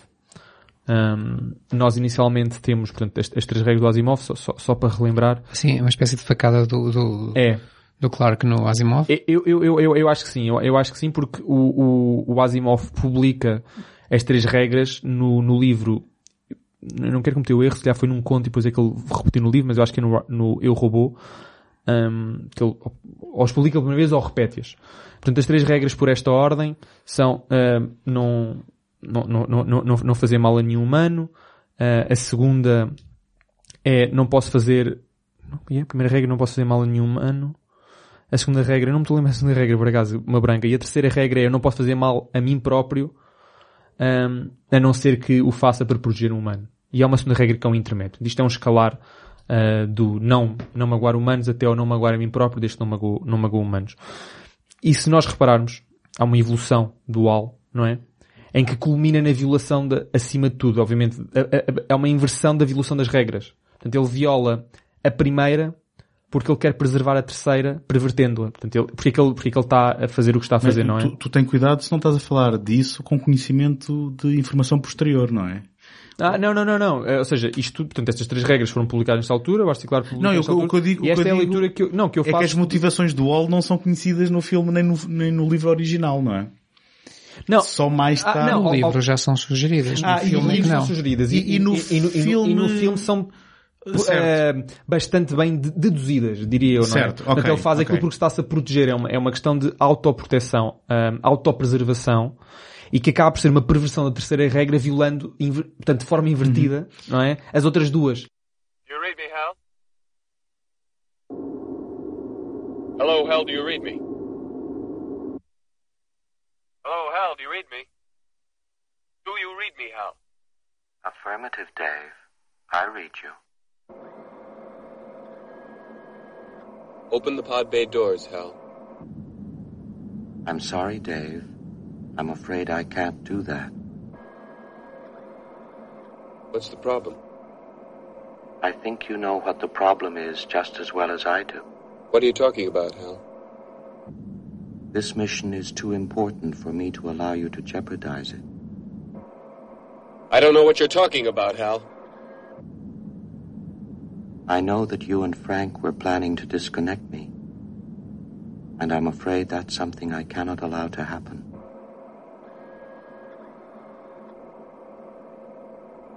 Where the hell did you get that idea, Hal? Dave, although you took very thorough precautions in the pod against my hearing you, I could see your lips move.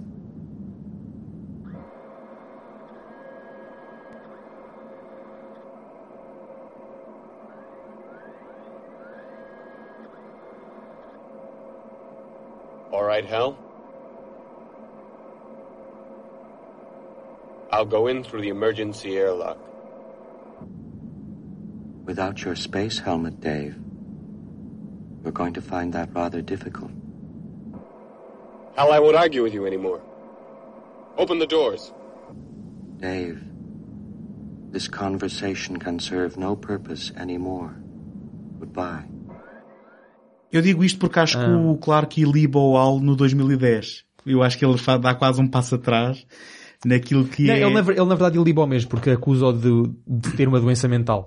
Não, não, mas, Mas- mas... Mas, eh, depois o dedo é apontado a quem lhe definiu as regras ma- mal definidas, não é? E Sim, que ele claro. entrou, ou seja, que, que era, que era uma entrou em- contradição en- que era... entrou em conflito com, os- com a sua própria programação e como a exatamente. programação é lógica, aquilo deu aquilo que nós temos a dizer hoje de bugou. Porque eh, Mas no 2001, por isso é que eu estou, pronto, eu estou a basear-me só no que o 2001 nos Certo, certo, certo. E Ele não nos mostra isso, dá-nos a ideia de que houve uma, uma, uma intenção de autopreservação e portanto, olha, eu quero Sim, é mas saber no, de mim, no portanto, livro, viola os outros. no livro de 2001 já é aventada a hipótese de que eh, eh, o facto de ele ter que manter segredo e a partir de certa altura contar mentiras eh, foi o suficiente para ele se tornar esquizofrénico porque Bom, mas isso é, aí é implicou a problemas partir do lógicos. momento, desculpem, a partir do momento em que percebemos que ele contou a primeira, não sabemos é porquê, não é? Sim, é As- isso. As Eh, motivações não são propriamente, ou pelo menos eu não tenho mas, recordação. mas de qualquer das maneiras, Sim, há conversas, há um- conversas entre o, o Bauman e a Terra ainda, já depois dele ter Sim. desligado o, o computador. Mas quer ele que- tenha tido um esgotamento nervoso, não é? Ou tenha sido algo intencional de autopreservação, hum, não deixa de ser, acho eu, um ataque direto às três leis do, do, do Asimov. E o mais importante uma- aqui é mesmo isso, é, é mostrar que, embora haja gente bem intencionada como o Asimov que diz estão aqui três leis e portanto está tudo bem, Exato. depois as coisas não são bem assim, diz o Clark. Porque, porque temos que considerar que são os anos 60, não é? Portanto, até aqui, a robótica, obviamente, era vista por muitos como algo negativo, mas não tinha atração de, de, de, de, de- atacantes que, por exemplo, hoje tem, não é? Que, ou que nos vêm roubar os trabalhos, ou, ou, ou que vêm dominar o universo, como depois foi eh, celebremente, eh, visualmente tra- tra- transposta para o cinema pelo Exterminador Implacável, não é? Mas nós estamos aqui numa altura em que o Asimov está a escrever sobre os adventos da robótica, o Turing, não é? Que é considerado o pai da, da- da informática e da, e da computação moderna, e também o pai da robótica. Ou seja, era tudo visto como algo bastante positivo e que ajudava. Eu- Portanto, eu o Kubrick, acho, o Kubrick, eu estou a dizer Kubrick barra Clark, Clark barra Kubrick, não sei de- de quais são as origens de- Uhum. destas propostas, não é? Mas eu acho que vem como uma contra-resposta. Portanto, não é só uma, uma reflexão sobre justiça artificial, mas também é uma contra-resposta, um, um olhar mais ahm, negativo, vá mais pessimista do que é que a inteligência artificial poderia trazer. Eu também não sei se não haverá uma reflexão, e eu agora estou a tentar formular isto enquanto falo, porque eu nunca consegui formular isto muito bem e o que se calhar eh, implica que não, que não é nada disto.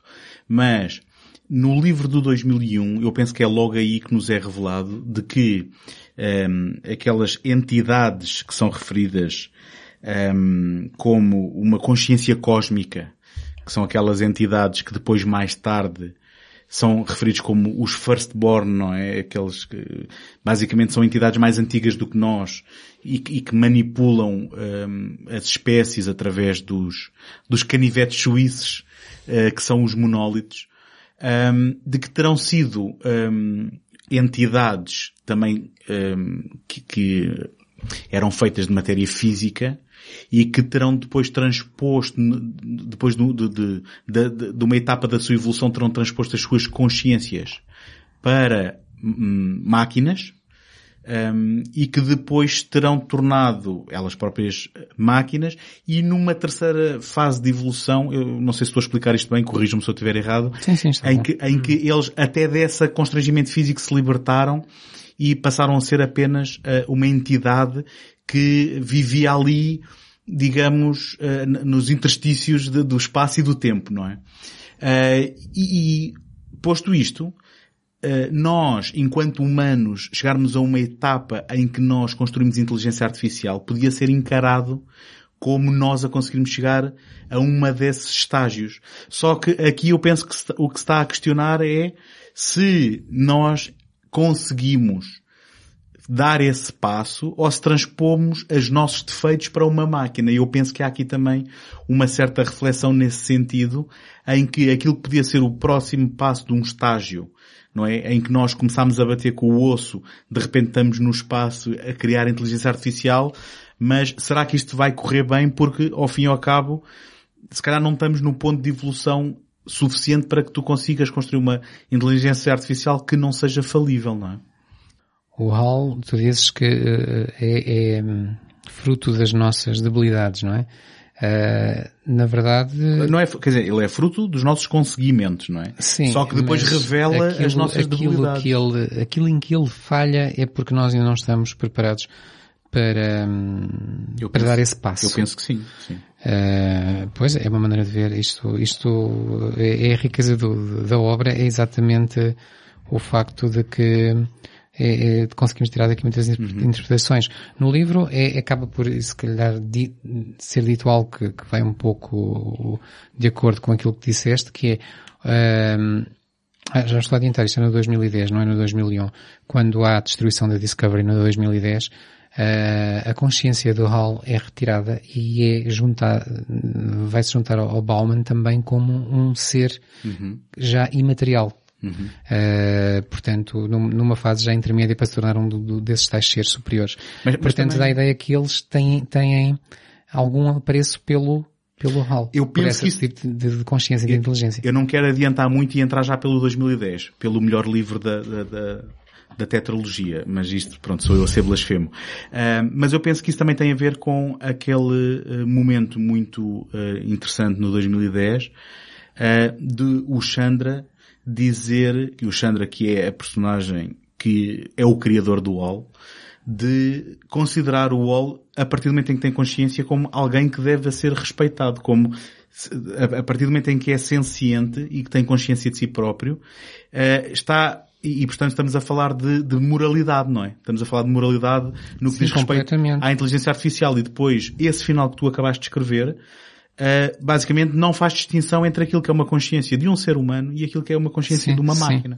E eu penso que é, digamos, o culminar dessa questão moral que é levantada há- pelo Chandra, que Há aí é... mais outra ponte, e Sim. vale a pena falar de 2010 mesmo aqui, porque afinal isto não pode ser separado, que é eh, quando o se se põe o alce numa outra, numa outra possibilidade de dilema em que pudesse prejudicar os humanos presentes na, na, na história, em que se lhe vai dizer agora vais ter este tipo de ação e tu vais ser destruído por ela, Uh, e ele, ele pergunta ainda várias- vezes, mas é mesmo necessário fazer isto? É, Uhum. O melhor caminho é este? E toda a gente teme que ele opte por outro caminho, porque afinal, no, no, no outro, no outro acontecimento foi o Uhum. que foi.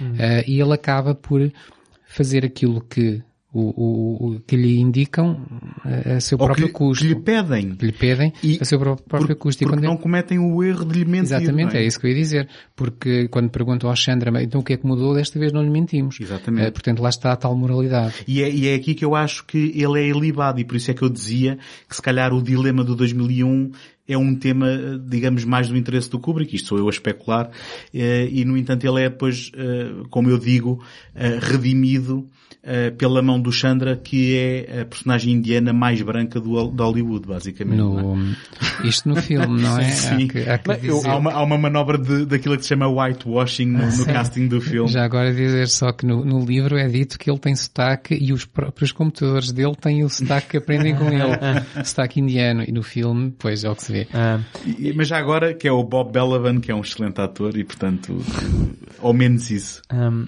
eu, eu, eu, na verdade, eu, eu acho perfeitamente que isto foi uma intenção, portanto, do Kubrick e apenas do Kubrick, porque claramente o Clarke, ao escrever os livros seguintes, já não, já não, já não propaga ou já não mantém essa, essa, essa mesma preocupação, que eu e depois acho que o Kubrick pretende oferecer o outro lado da, portanto, da face ou o outro lado do espelho com a inteligência artificial, onde ele apresenta que nem todas as inteligências artificiais têm intenções, uh, ou possivelmente têm intenções destruidoras, ou possivelmente intenções malignas que levam inevitavelmente à, à destruição ou, ou à prática de, de, de, algo violento, não é? Portanto, isso Não, mas depois no IA não- ele, ele, ele oferece, de certa forma, o reverso da medalha. Na versão do Kubrick, Ah. o David matava toda a gente. Foi só quando o Spielberg pegou Ah. é que... não, estou a brincar. Eh, Eh, Pronto, mas eu, eu acho, portanto, eu acho que é uma, preocupação do Kubrick, ele depois Sim. acaba por olhar de outro ponto de vista. Já agora, só Ah. porque começámos a falar um pouco de 2010, eu gostava só de fazer aqui a referência de que, e que eu acho que é importante, e o próprio Clark faz isto em cada um dos livros, de explicar que cada um dos livros não, não deverá ser encarado como uma sequela direta do anterior, e, e ele faz isto de uma forma inteligente, muito simplesmente porque há coisas que não são respeitadas, não é? E que não se mantêm de livro para livro. E para ele poder ter alguma, eh, digamos, margem de manobra nestes pormenores, ele basicamente diz, epá, não vamos ser rigorosos e, e escusam-me de escrever cartas Sim. quando alguma coisa não bater, O não é? 2010 é mais uma sequela do, do filme. O Ah, livro sim. 2010 é mais uma sequela do filme do que do próprio Não, livro. não é mais, é completamente. Se bem que eu acho uma coisa curiosa, que eh, um dos pontos centrais também do 2010 é uma referência ao livro que não acontece no filme, que é o fato do Dave, do Dave Bowman dizer eh, My God, it's full of stars, que nunca se ouve no filme. Mas No eh, filme de 2010. no, no filme 2001, Ah, no filme de 2001, sim. Nunca se ouve essa 2010 frase. Ouve-se E pelo menos duas ou três vezes. Pronto, o, o que significa, o que eu quero dizer é que, sim, é verdade, o 2010 é uma continuação do filme e não do livro, Sim. mas ainda vai beber um ou outro elemento que está no livro que não está no filme. Exato. Concordo plenamente. Ah, eu tenho ainda outro apontamento, se me permitem, sobre algo que o José disse há bocadinho. O, o José descrevia que uma das intenções do Kubrick ao fazer 2001 era ah, providenciar uma experiência sensorial. Não diz estar mais de acordo. Essa experiência dá-se ah, a nível visual, pelas sequências, pelas cenas, pelos cenários, pelas cores, que já sabemos que as cores diferem de versão para versão, da ma- remas- remasterizada e da original, digo. Mas eu acho ainda que a experiência sensorial vai além de providenciar uma boa experiência, digamos, sensorial. Eu acho que vai ao ponto de há certos elementos visuais que são complementados por elementos sonoros. Ahm, Completamente. do ponto, e do ponto de vista mesmo da compreensão da narrativa e do que é que está a acontecer. E que não se, e que, ou seja, que não se repetem. O, que- o que o som diz, a imagem não diz e vice-versa. E servem como complemento para a compreensão do... Tu estás a falar de efeitos sonoros ou de música? É As duas coisas. Nós temos que falar de música. As não duas é? coisas. As duas coisas. Portanto, aqui som, efeitos sonoros, ou seja, o, o sound design, não é? E música, banda sonora. Estou a falar dos dois, porque eu, eu acho que há mesmo, isto demorou-me algum, um bom bocado a compreender, ou seja, o que é que a música, ou o que é que o som estava a oferecer, que a imagem não estava a oferecer, e vice-versa, e de que maneira é que narrativamente, já, já nem digo como experiência sensorial, o que é que um trazia para a mesa, o que é que o outro não trazia, portanto, para complemento. E isto deu-se a ver pela primeira vez, e pronto, pela primeira vez não conhecia os nomes das músicas, depois fui ver os nomes das músicas e reparei que ao ouvirmos hum, a peça do Richard Strauss, o Assim Falava Zaratrusta, e conhecendo o livro homónimo do Nietzsche, oferece uma, uma- um ponto de vista e uma perspectiva bastante clara do que depois o Kubrick veio a dizer que ele tinha como intenção para a compreensão da cena final e para todo o arco narrativo do filme. Hum, pronto, não, não, não sei se queremos entrar já nessa parte. Já agora, Ah, eu gostava, eu gostava. Sim. mas, pronto, então... Porque o livro, o livro, desculpa, o livro dá uma explicação, não é? hum, E, e- e relativamente prosaica dentro da, da realidade sim, sim, sim, que cozinha. Eh, Eu gostava de saber o que é que o Kubrick tem a dizer sobre Portanto, isso. o- o Kubrick, eu agora já não sei se foi em 1970 ou se foi em 1980. Eu acho que foi em 1980, não tenho a certeza, mas foi 70, 80. Ele fez um documentário. Portanto, eu assumo que tenha sido 80. O Shining at Kian. É de 80. Pronto, então foi em 1980. Ele fez uma entrevista para um documentário eh, com um jornalista que era sobre o Shining. Nessa altura o jornalista pergunta-lhe sobre o fim do, do, do, do, do 2001 e ele diz Epá, já toda a gente tá, estão sempre a perguntar isso. Tomem lá a resposta, ou seja, o que é que eu queria mesmo dizer com, com aquele fim. Entretanto, esse documentário perdeu-se e recuperou-se apenas em 2016. Portanto, não- ou seja, acho que nunca, nunca sequer, sequer chegou a ver a luz do dia. Aquelas coisas que foram, ficaram presas em cópias VHS, etc., cópias de trabalho, e só em 2016 é que se as encontraram e, e essas imagens foram recuperadas e foi publicado no YouTube. Ah, pelo menos esse segmento da, da, da entrevista com o Kubrick. E ele, ele, ele diz assim que a intenção para o fim é, é bastante simples. Ou seja, o que é que aquilo é mesmo? Ou seja, do- nem é qual é a intenção dele de temática. Ou seja, o que é que acontece?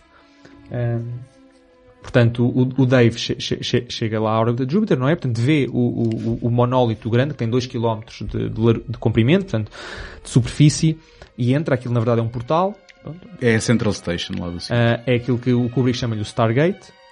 Curiosamente, Star, ah, espaço Gate, não confundir com o Stargate, a série e o filme. que, que tinha ah. sido muito mais giro. Que, é- que na verdade é a mesma coisa. Pronto, é, é um- MacGyver. é um portal para outro sítio. Portanto, ele entra nesse portal, tem aquela viagem hum, psicadélica, alucinogénica, não é? E vai desembocar num, num quarto. Ok? E o que é que é suposto ter esse quarto? Eu pr- primeiro pergunto, agora estou curioso, não queria dar a resposta sem vocês especularem. Bem, eu, posso dizer o que é que eu li no Ah. livro. Ok, vale, vale tudo. Que aquilo é uma construção artificial de quem quer que o tenha levado ali, daquilo que é a melhor interpretação deles de algo que pudesse ser familiar para ele não ter um choque tão grande.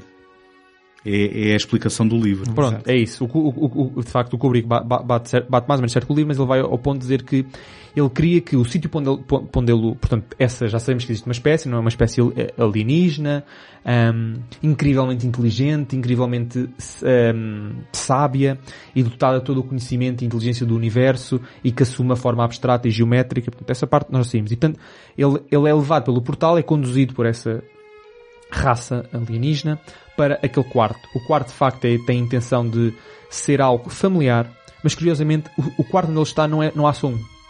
O quarto onde ele está faz parte de um conjunto de quartos, ok? Que corresponde a um jardim zoológico dessa espécie, dessa raça alienígena, e que e quer explorar as diferentes espécies. Então a intenção dele para o filme é que o quarto eh, fizesse lembrar a arquitetura francesa. Mas fizesse lembrar uma arquitetura francesa cheia de erros porque a espécie alienígena não tinha acesso a como é que a coisa era realmente. Ele só tinha acesso a como é que a coisa pensava Certo. ser e podia ser confortável para o humano. Então há um desenho seguindo uma arquitetura francesa com erros. Lá está, porque não é exatamente como é que ela era, mas como é que essa raça pensava que era. No livro isso traduz Ah. na comida que ele come. Que- Pronto. Sim. Ali no, no filme traduz-se na, na arquitetura francesa que o Kubrick, ele diz mesmo, os erros são de propósito. O Kubrick, o perfeccionista, não é? Porque os erros são de propósito, fazem parte do propósito narrativo. E depois ele encontra-se com a, a sua versão ah, mais, portanto, velha, não é? Mas isso é, na verdade, é uma, é uma elipse. Sim, isso, é- Ah. isso foi uma forma muito inteligente de, eh, digamos, ehm, encenar essa, essa, digamos, progressiva e o progressivo envelhecimento da personagem. Exato, pronto. E depois aquilo basicamente corresponde à passagem de uma vida inteira do Dave, não é? Até à velhice, consequentemente até a morrer, em que ele, e isto o Kubrick gostou de salientar, em que ele não tem noção do tempo. Exato. No livro, no livro é mais claro, não é? Ah. Pronto, Essas coisas são Ah, mais que no filme é mais, é, é- é mais notório pelas, de vez em quando ele olha para as mãos, para um espelho, Sim. e há, e há umas, umas expressões de, de surpresa, não é? Como é que isto aconteceu? Porque ele não tem noção do tempo. Sendo que no livro depois também há eh, explicitamente uma regressão e, um, e quase um, um revisitar da sua vida eh, que, que, que é o culminar na, na- na- no bebê, não é? É- é- a- Cósmico. a, a justificação para o Kubrick, não, para o bebê não é essa. É, é tudo linear. É tudo, é tudo sequencial. Ou seja, quando ele morre, de facto morre, não há aquela coisa do bebê, não é ele estar a olhar a vida dos olhos. Não. É, é mesmo físico. Existe mesmo. Ele morre. O monólito aparece. Cria um bebê a partir do, do morto. Portanto, há ali um- uma espécie de ciclo, não é? Uhum. Esse bebê, na verdade, é enviado depois para a Terra. E é suposto ser enviado para a Terra para ir fazer algo na Terra. É suposto inspirar uh, a sociedade humana. Esse bebê não é um bebê normal. É um bebê com poderes, é um super-homem. Ah, Pois. Portanto, é- esta, esta é a justificação do Kubrick pela razão pela qual o bebê termina. Ou seja, é como se eh, essa, essa espécie alienígena tivesse a enviar um bebê super-homem para eh, levar a, a humanidade a um outro estágio eh, de avanço social, tecnológico, etc.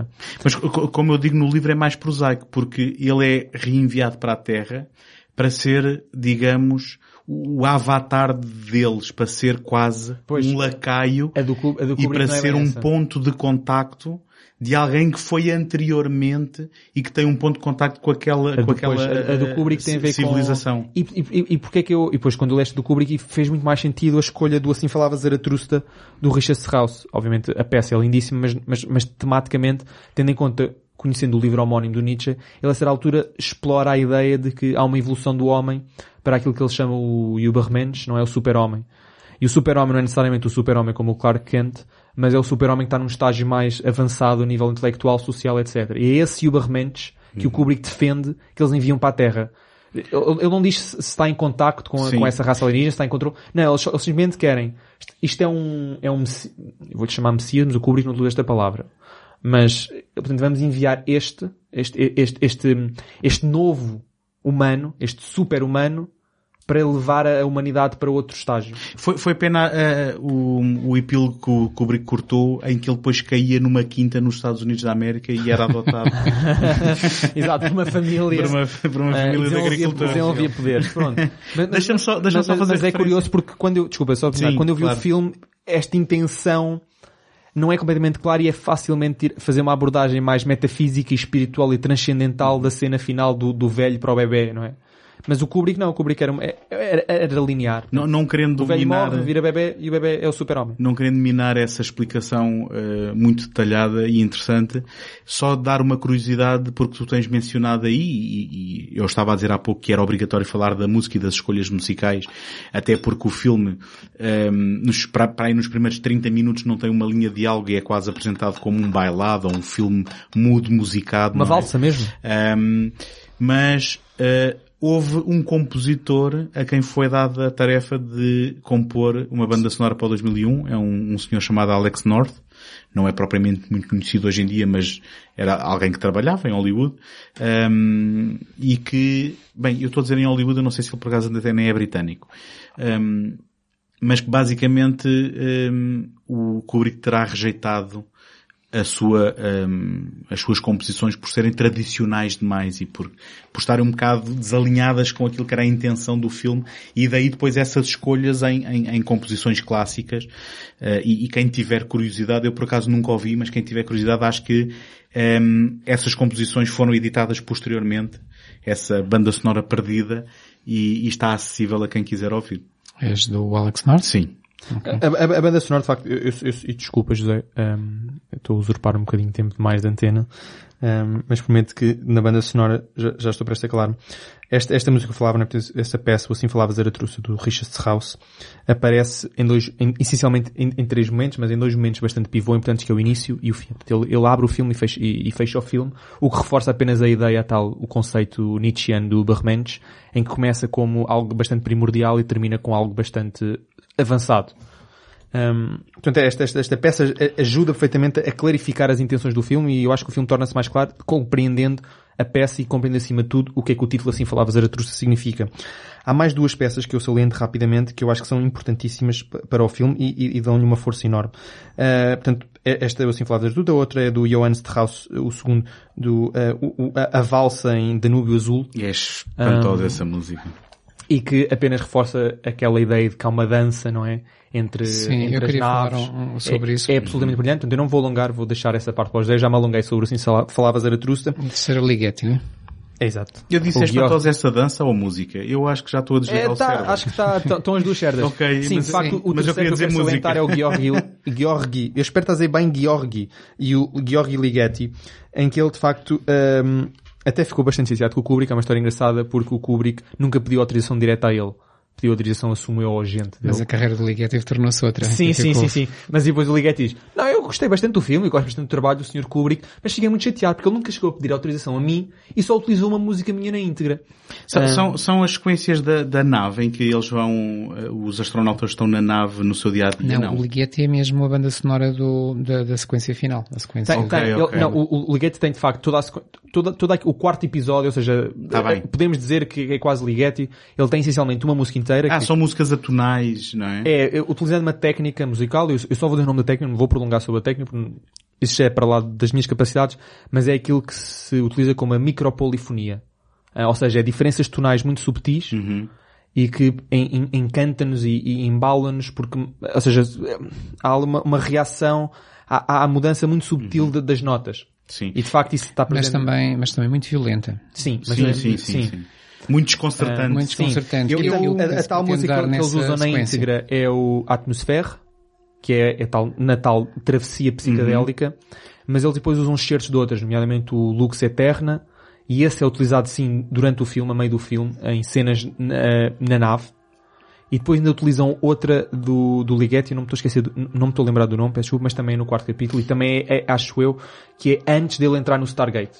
Portanto, to- toda a questão do Stargate tem na íntegra o atmosfera do, do Ligeti e que eu acho que oferece imenso à, à experiência Sim, o sensorial. Ligeti é é um compositor hoje muito reputado, na altura não era ainda muito conhecido e, e, e pode-se dizer que o filme deu um grande alento à carreira dele. Ele de repente começou a ser Porque o- procurado. Ligeti é um compositor contemporâneo. Sim. né? Morreu em 2006 ou algo desse género. O quanto, já agora quanto à outra música, eh, o Danubizu, essa toda a gente conhece, não vale a pena falar dela, mas eh, acho que é aqui curioso porque é também, mais uma vez, como o Tomás disse, eu concordo, é, é- acaba por ser algo que nos diz muito no filme, que é o, pronto, eh, o Danúbio Azul é uma valsa, portanto é um, é um bailado, e é isso que se vê nessa sequência, e é isso que dá o mote depois, se calhar, para quase todo o filme, que é mostrar-nos que uma viagem espacial e os movimentos de- das- dos corpos interplanetários e, e das estrelas e por aí fora, são, de certo modo, podem ser vistos como um bailado.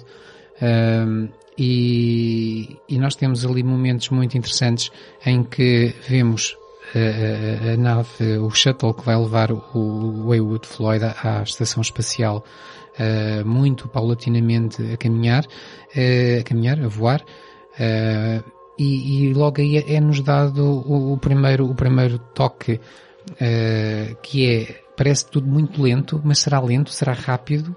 Eh, a verdade é que nós não temos grandes referenciais, estamos, estamos na negritude do espaço e, portanto, lento e rápido é algo que não nos diz nada, porque as escalas são tais que, que nós não estamos a ver as árvores a passar na estrada Sim. quando estamos a 100 a hora, coisa que ninguém faz, claro. Eh, e hum, depois temos outra, outro momento logo muito interessante que é eh, vermos quando a nave se está a aproximar da estação, ela vai começar a rodar sobre o seu eixo para se alinhar com a rotação É excelente. com a rotação da, da estação. A partir do brilhante. momento em que elas estão sincronizadas, nós passamos a ter a imagem vista de dentro da nave e vemos tudo perfeitamente Uhum. parado.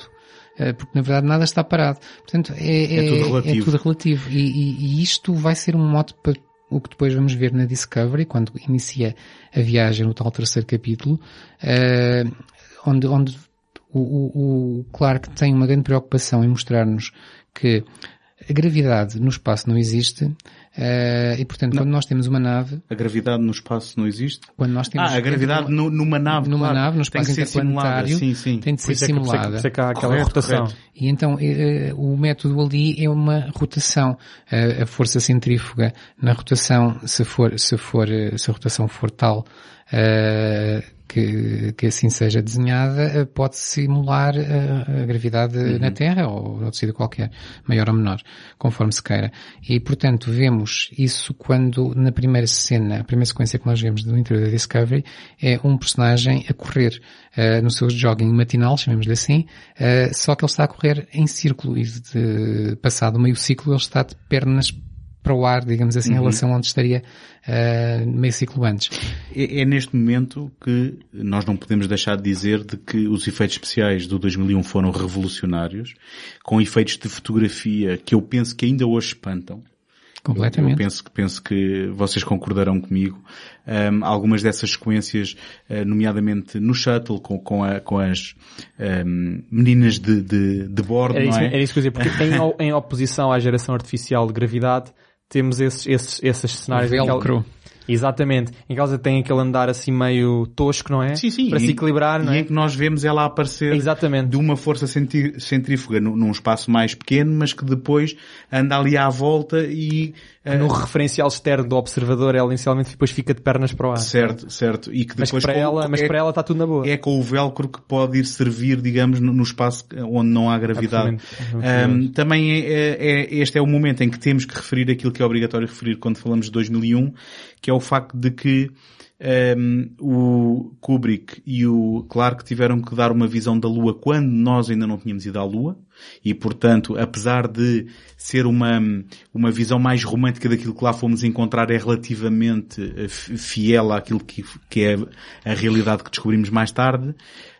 Um, nós nunca tínhamos visto o planeta Terra do espaço e esse é um ponto em que o filme apresenta uma visão em que a Terra é um bocadinho mais esverdeada e um bocadinho mais esbatida de, daquilo, do que aquilo que nós viemos encontrar na realidade, mas depois eh, representações de Júpiter e representações das suas luas são coisas relativamente fiéis àquilo que viemos só muito mais tarde com as Voyagers a descobrir Sim, sim. perto dos anos 80. Falavas aí do- dos efeitos especiais, nomeadamente os efeitos fotográficos, que são incrivelmente revolucionários, só por si são uma inovação tecnológica e científica gigante.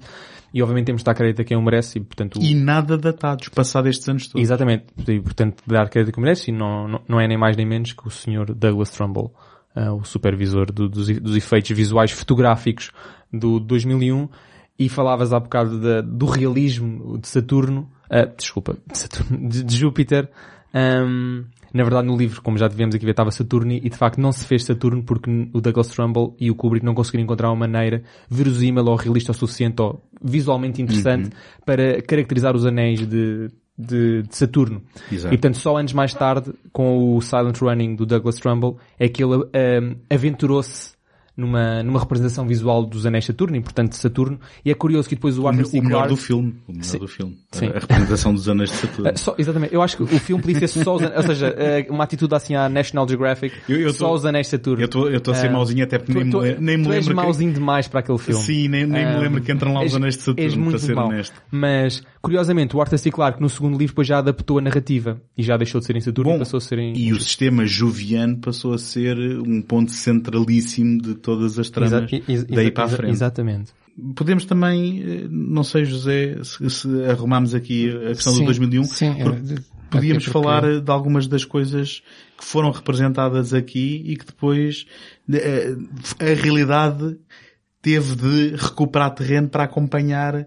hum, eu, eu dava-te aqui o exemplo da manobra de hum, travagem que eu não sei se há no filme, mas que há no livro. Há no livro, Há e, no só, livro. E, há, e só há em dois, E no depois 2010. no 2010, No, no livro, no filme 2010, no livro 2001.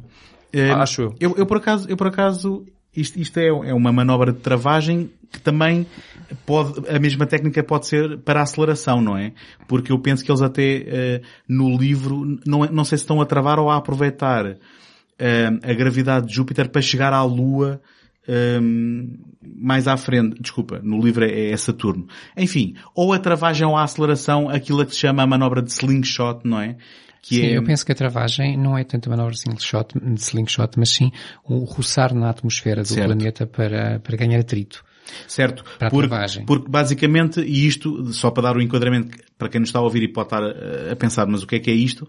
É porque a viagem no espaço, de um ponto de vista realista, implica eh, arranjar a melhor forma e as melhores eh, rotas, não é? Não sei se é a palavra Sim, técnica. sim, rotas. Para poupar combustível. Portanto, isto é uma Exatamente. preocupação real. Mais curtas e mais rápidas. E hum, aproveitar, aproveitar, e isto é só uma teoria, não é? Que entretanto depois foi usada anos mais tarde pela Voyager, hum, que era uma teoria que é aproveitar a própria força gravitacional dos planetas para ganhar aceleração.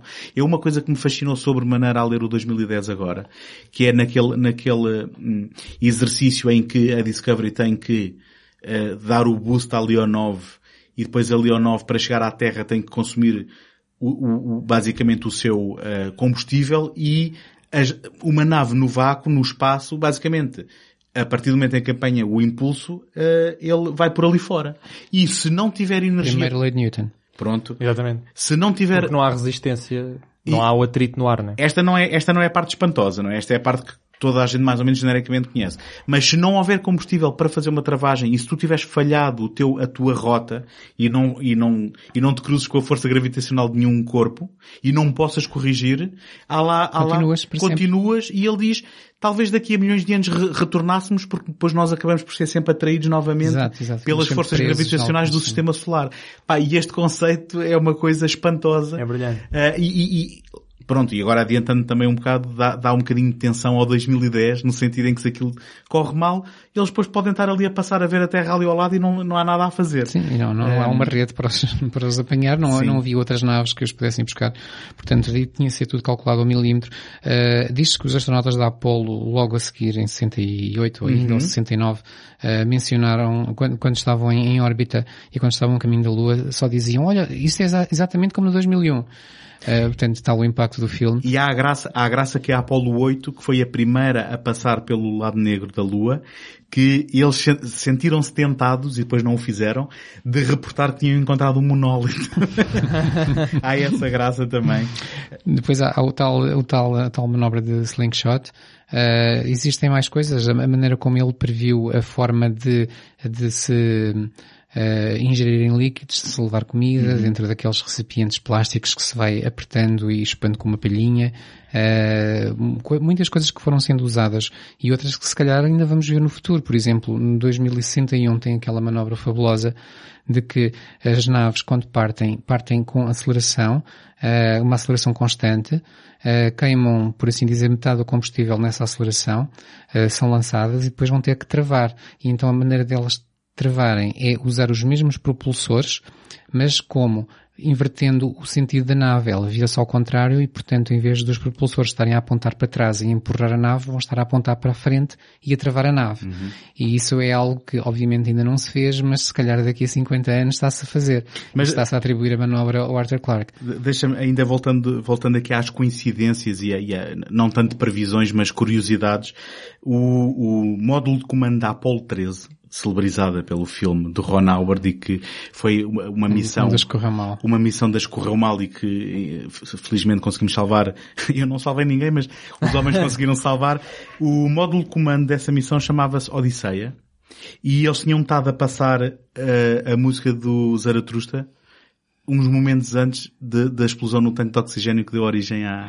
Então, se calhar foi isso, foi a intervenção alienígena. E a famosa frase Houston, we have a problem, é muito parecida com a frase em que o Wall diz sorry to interrupt the festivities, but we have a problem. Portanto, há aqui alguns paralelismos muito interessantes. Também há aqui a curiosidade que que os engenheiros que desenharam o Skylab, que foi também um, ehm, uma estação espacial muito famosa, até porque depois veio a cair cá, cá para baixo, mais cedo do que estava à espera, ehm, desenharam, aproveitando, ehm, portanto, a, a falta de gravidade, desenharam eh, as arrumações e os armários dos astronautas, não só em relação a, a- a eles estarem verticais no chão, mas também aproveitando o resto da- das, das, das paredes. E então, eles, embora não tivessem aquela rotação que têm no filme 2001, eles conseguiam dar a volta como se estivessem na, na Feira Popular e mandaram imagens ao Clark a dizer, olha, isto é como o teu filme.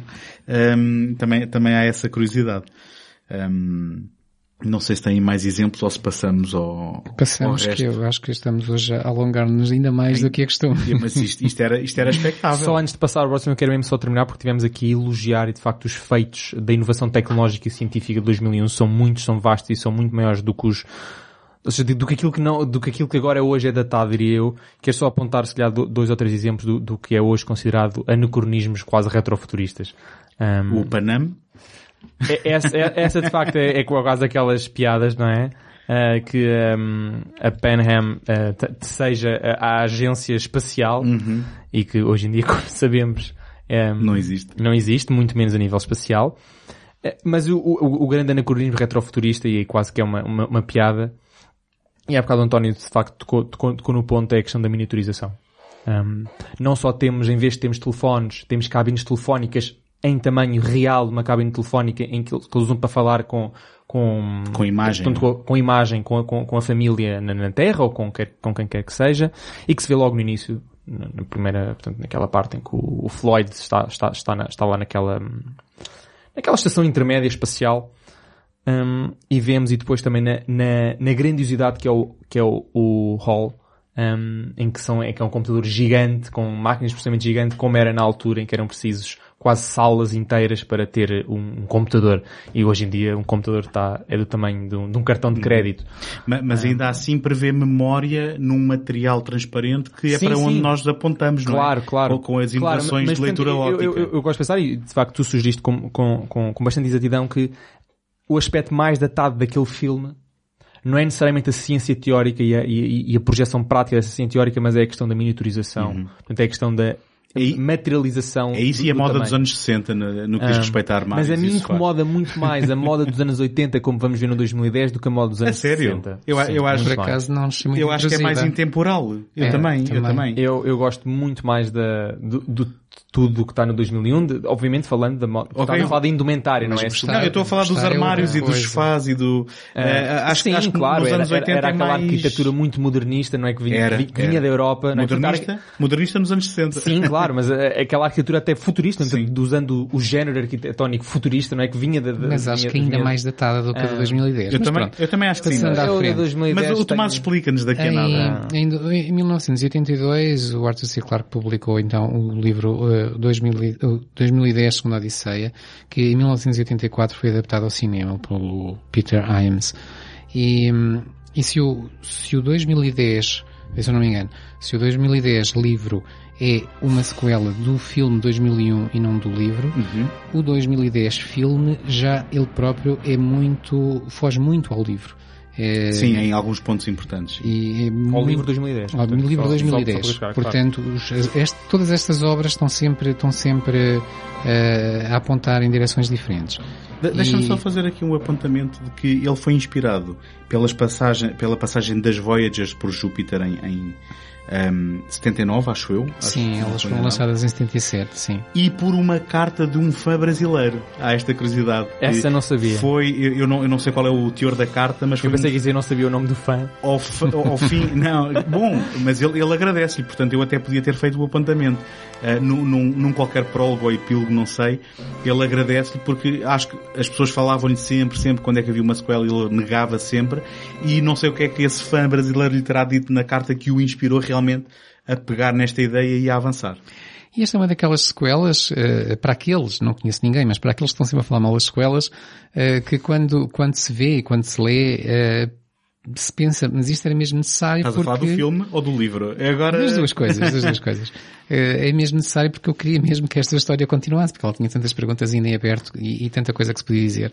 Eh, e então, eu, eu gostava de começar aqui num, ponto que nós não falámos ainda, que é, eh, nós temos estado a falar do, do, do futurismo e do retrofuturismo, daquilo que se conseguiu prever ou não prever, eh, do ponto de vista científico, tecnológico, eh, eh, mas há aqui um, um fator que, que então no 2010 é muito claro, que é o fator político. Eh, No filme. no filme, mais, Mais do que no do que livro. no livro. Já No agora filme dizer que É ponto de charneira, diria no, no, no, no livro, ou pelo menos a sociedade que o, que o Arthur C. Clarke nos parece querer dar, é que existe ainda a Guerra Fria, eh, existe ainda, portanto, em 2001 e em 2010, existem ainda os blocos soviético-americano, eles são blocos que, que, que são opostos, obviamente, eh, mas nota-se que há aqui uma espécie de uma coexistência pacífica, um- um- uma aproximação, eh, no sentido em que há um respeito mútuo, um- pronto, uma convivência. Quase uma rivalidade saudável. Exatamente. Sabemos que vocês são os nossos rivais, mas nós gostamos de vocês porque convosco nós damos, damos bem. Mas, mas- Portanto, mas ainda muito, muito, digamos, um reflexo daquela competição que houve nos anos 60 da corrida ao espaço, de haver segredos, de haver Sim, nós mas- queremos chegar primeiro do que vocês. Sim, mas, mas sem aquela, sem, sem aquela conotação de, de, de Bélica. guerra Sim. iminente. Sim, sim. Portanto, se calhar isto é, é um modo otimista e o Clarke diz isso muitas vezes nos livros dele, que é na ciência não há rivais, na ciência eh, todos temos o mesmo objetivo, Bem, que é chegar à verdade. E no filme o Waywood Floyd diz isso explicitamente também. Quando, porque, Exatamente. porque os, já agora, nessa, nessa eh, lógica, não só o filme é muito mais político, como as próprias relações entre as tripulações não são relações de amizade e de conhecimento mútuo prévio que há no, no livro. Exatamente. No livro, alguns deles já se conhecem e nota-se uma grande, uma grande eh, amizade, disseste tu e bem, e as relações são muito próximas e toda a gente tem, tem muita cumplicidade eh, com os outros e mesmo aqueles que não se conhecem vêm muito rapidamente estabelecer laços, enquanto que e já agora, e no, no, no livro há uma curiosa necessidade de criar um inimigo que é a China. A China é vista como, como se calhar as pessoas da altura viri- veriam a União Soviética como aqueles que estão a fazer as coisas pela calada. Hum, mas eu não sei se é um inimigo ou se é um antagonista. Eu acho que é mais um antagonista. Sim, claro, ali, ali não há inimizades. Há aquela postura de eh, eles também são astronautas como nós e a gente está a torcer que eles sejam bem-sucedidos porque podíamos ser nós que ali estamos, não é? Não, mas isso é outra, isso é outra coisa. Isso é, é o pormenor depois da circunstância. mas Certo, o que está a acontecer é que no momento em que é lançada uma nave e, e o- e o, o livro eh, parte de uma colaboração russo-americana eh, porque tem que se antecipar a uma nave eh, chinesa que já vai a caminho. Eh, E, e portanto, que ninguém sabia que estava a ser construída porque estava a ser construída a Laia de ser uma estação espacial. como uma estação Exatamente. espacial. No filme. No- não no é nada disso. No Não, no, não, É isso, sim, é isso que eu estava a dizer. filme- No, No filme nada disto existe. E portanto houve aqui uma necessidade, parece-me, do Arthur C. Clarke de dizer, ok, temos que arranjar um mal da fita, aquele que é o oponente, aquele que temos que bater, ah, portanto vão ser os chineses, não vão ser os, os soviéticos, porque havia como que quase que uma intenção dele de tornar os soviéticos mais amigos do que aquilo que o- eles eram mostrados ah, pela, pela imprensa. Ah, depois esta nave chinesa vai aterrar em Europa, vai ter o seu próprio arco narrativo, vai ter os seus incidentes, isto vai ser muito importante, principalmente Exatamente. porque vai lançar depois o 2061 e coisa que o livro, que o filme apaga completamente. Sim, sim. E depois o filme tem a necessidade de mostrar quase um conflito a bordo eh, entre soviéticos e americanos com uma eh, constante referência a uma crise nas Honduras que está quase que a despoltar uma guerra mundial. Uhum. Eh, como se houvesse uma grande necessidade no filme de politizar e de mostrar, não, não, os soviéticos são maus. Não, não pensem como no livro que eles não são. Bem, eu agora, independentemente das intenções, eu penso que aquilo era um reflexo do clima político da altura. Ou seja, foi nitidamente o uma, uma opção dizer- de politizar, Exato. porque o muro de Berlim ainda não tinha vindo abaixo, não é? Mas o que a eu quero dizer é que não há, estava... não há distância temporal entre o livro e o Estava ao filme. O livro é de Eu 82. compreendo, e o eu filme- acho é que é uma questão de atitude. A não atitude é, uma que é completamente diferente. exatamente. Sim, sim, sim. Há um pormenorzinho eh, muito pequeno, mas também concorre para isto, que é, eh, no livro, o, o Heywood Floyd é abordado pelo seu grande amigo eh, soviético, um cientista com quem ele depois vai, vai manter comunicação, que ele, ele depois, na missão da Discovery, da, da, da Leonov, eh, mantém comunicação para a Terra, mais para o, o cientista soviético do que para, para a própria família. E- Aliás, até é ele que lhe dá notícias sobre a família, não é? Exatamente. Enquanto que no filme, esta abordagem é feita por alguém que não o conhece, e que ele não conhece, e que vem ter com ele como quase aqueles encontros de espiões, olha que eu tenho uma coisa para si, mas você também Exatamente. tem uma coisa para mim, muito tensa. E que é o, e que é o chefe do MacGyver, a segunda referência ao MacGyver. Exatamente. Que é o Dana Elkar. Aliás, a terceira referência, tu há bocado falaste em canivete suíço, isso para mim é sempre uma Pronto, aí referência a MacGyver. aí está. O, como, como tu estavas a dizer, a existência da Tien, não é? que é a nave que, Chinesa. que, que está, que está, digamos, a bater-lhes aos pontos, é, é- é fulcral. E é fulcral porque depois envolve a aterragem no, no, no, no satélite de Júpiter, Europa, ahm, onde também no filme vimos a descobrir que há vida por baixo do gelo, não é? Que é uma teoria, digamos, que, que circula que não, é, que não é algo fantástico, mas algo baseado em teorias que existem. Ahm, incluindo a teoria de eh, possivelmente as viagens no espaço poderem vir a depender de haver reabastecimentos noutras paragens. E é precisamente para isso que a Europa hum, é utilizada pela TCN, que é há, há, um- há uma nova propulsão que é eh, o, a Drive Shakarov, que é em referência mais uma vez a um, a um, a um cientista russo, hum, que eh, no seu funcionamento, que eu agora não consigo explicar, hum, pode usar água como combustível. E é quando os, os chineses aterram que descobrem que há vida e que por acidente e por reação da, de- do- dos seres que lá existem, que não são seres inteligentes, não é? Que são seres num, num- quase num, não num lodo primordial, mas num banho primordial, hum, reagem à nave e acabam por matar a, a tripulação.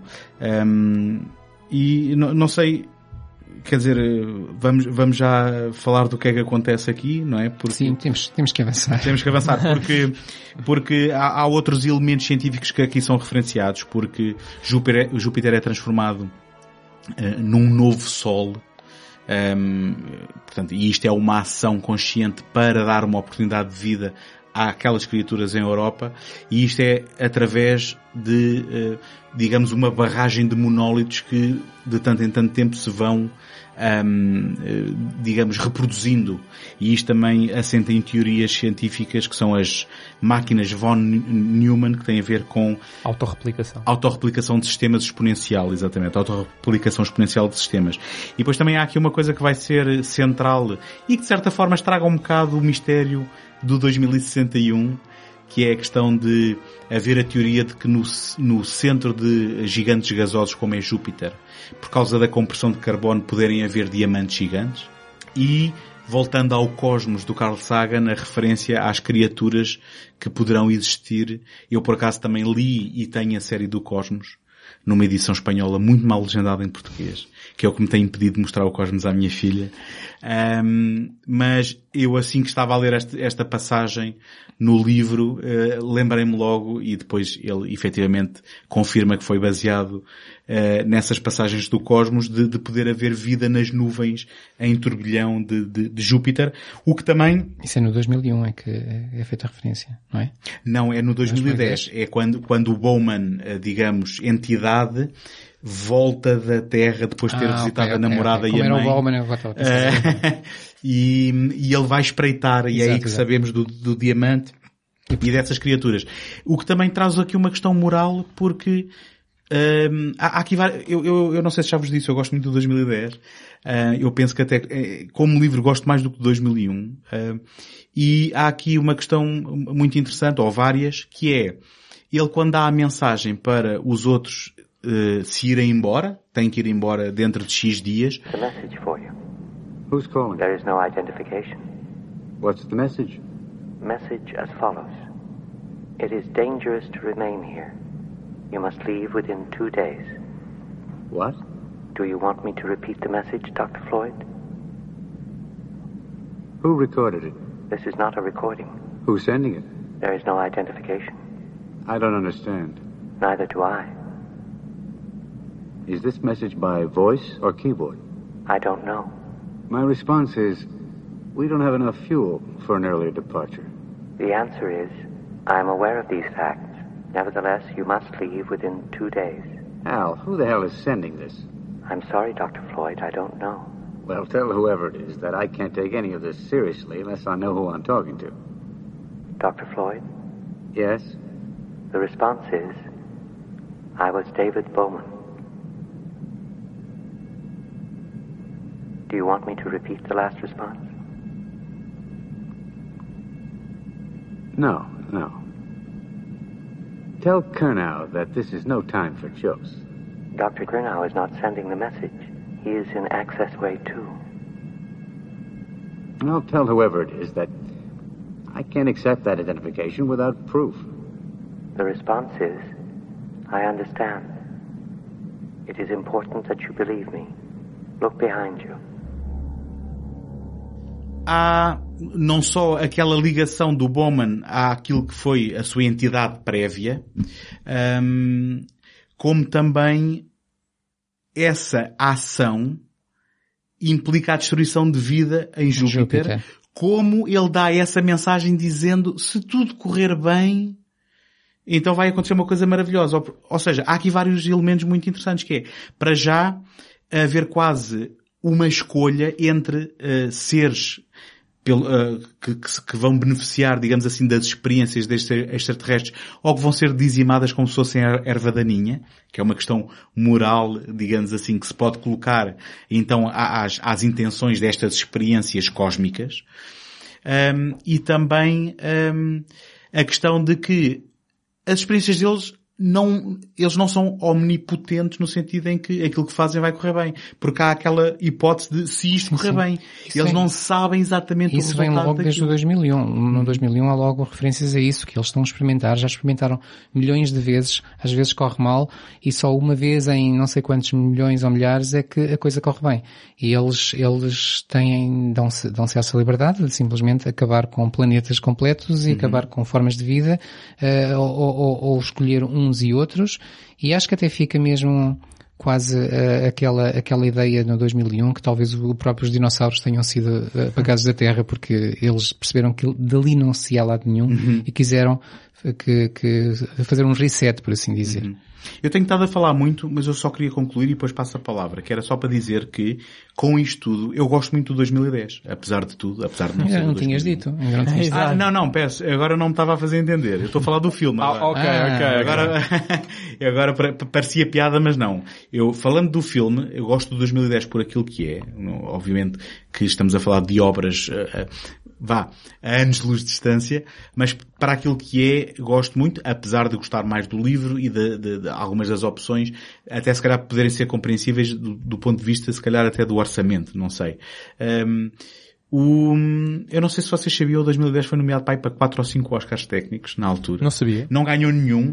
Uh, foi o ano em que o Indiana Jones e o Templo Perdido ganhou os melhores efeitos especiais e, e por aí fora. Mas em termos de costume design, em termos de, de, de produção, um, e- eu, acho, eu acho que o, o 2010 serve o seu propósito e tem um bom, tem um bom elenco. Um, e, e acho que não é um filme que, que deva ser descartado. Uh, Não. pronto, mu- muito embora as suas E opções tem de a Ellen adaptação. Mirren a falar russo. Exatamente. Sim, sim. E tem o Bob Belaban e tem o... Mas esse não uh, fala russo, nem sequer indiano. Certo, certo. Tem o Roy Scheider, não fala indiano também, Exato. exatamente. E está-me aqui a escapar um, o, aquele, aquele ator. Lithgow. O John Lithgow, pronto, exatamente, que é uma cara bem conhecida. Exato.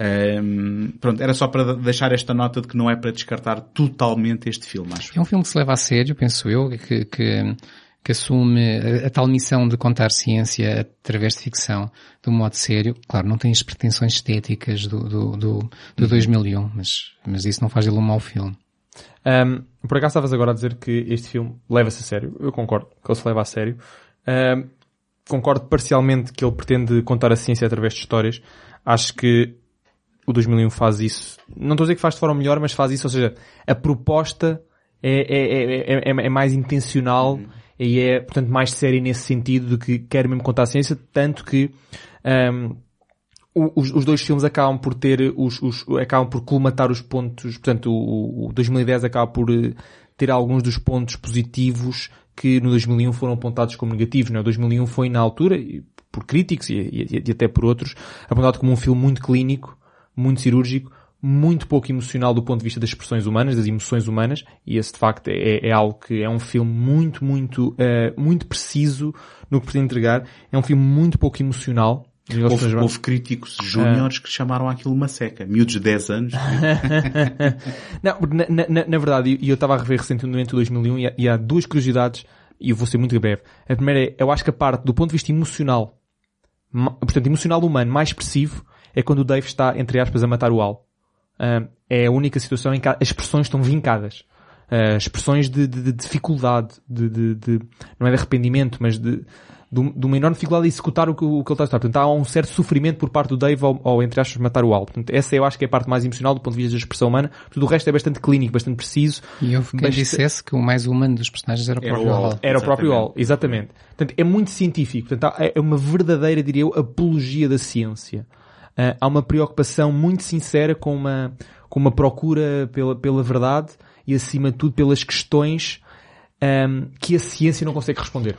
Portanto, acaba por a, a focar-se naquela segunda questão do, do ciclo arco da ciência, não é? Que nós procuramos o, o possível através do impossível. Portanto, há, um- há uma, há uma negação da, da própria, da própria, da própria verdade que conseguimos chegar através da ciência, procurando a verdade que não conseguimos chegar através da ciência. Portanto, é, no fundo uma apologia verdadeira da ciência, até no próprio tratamento das personagens, que são muito pouco emocionais, portanto, são muito pragmáticas, são muito científicas. Essa é a- é a primeira observação que o 2010, no entanto, por ser se calhar já fruto dos anos 80, é muito mais emocional, há, há- há muito, há- é muito mais familiar, não é? Toda aquela primeira cena é o Floyd eh, com a família, etc. Dá uma impressão mais familiar.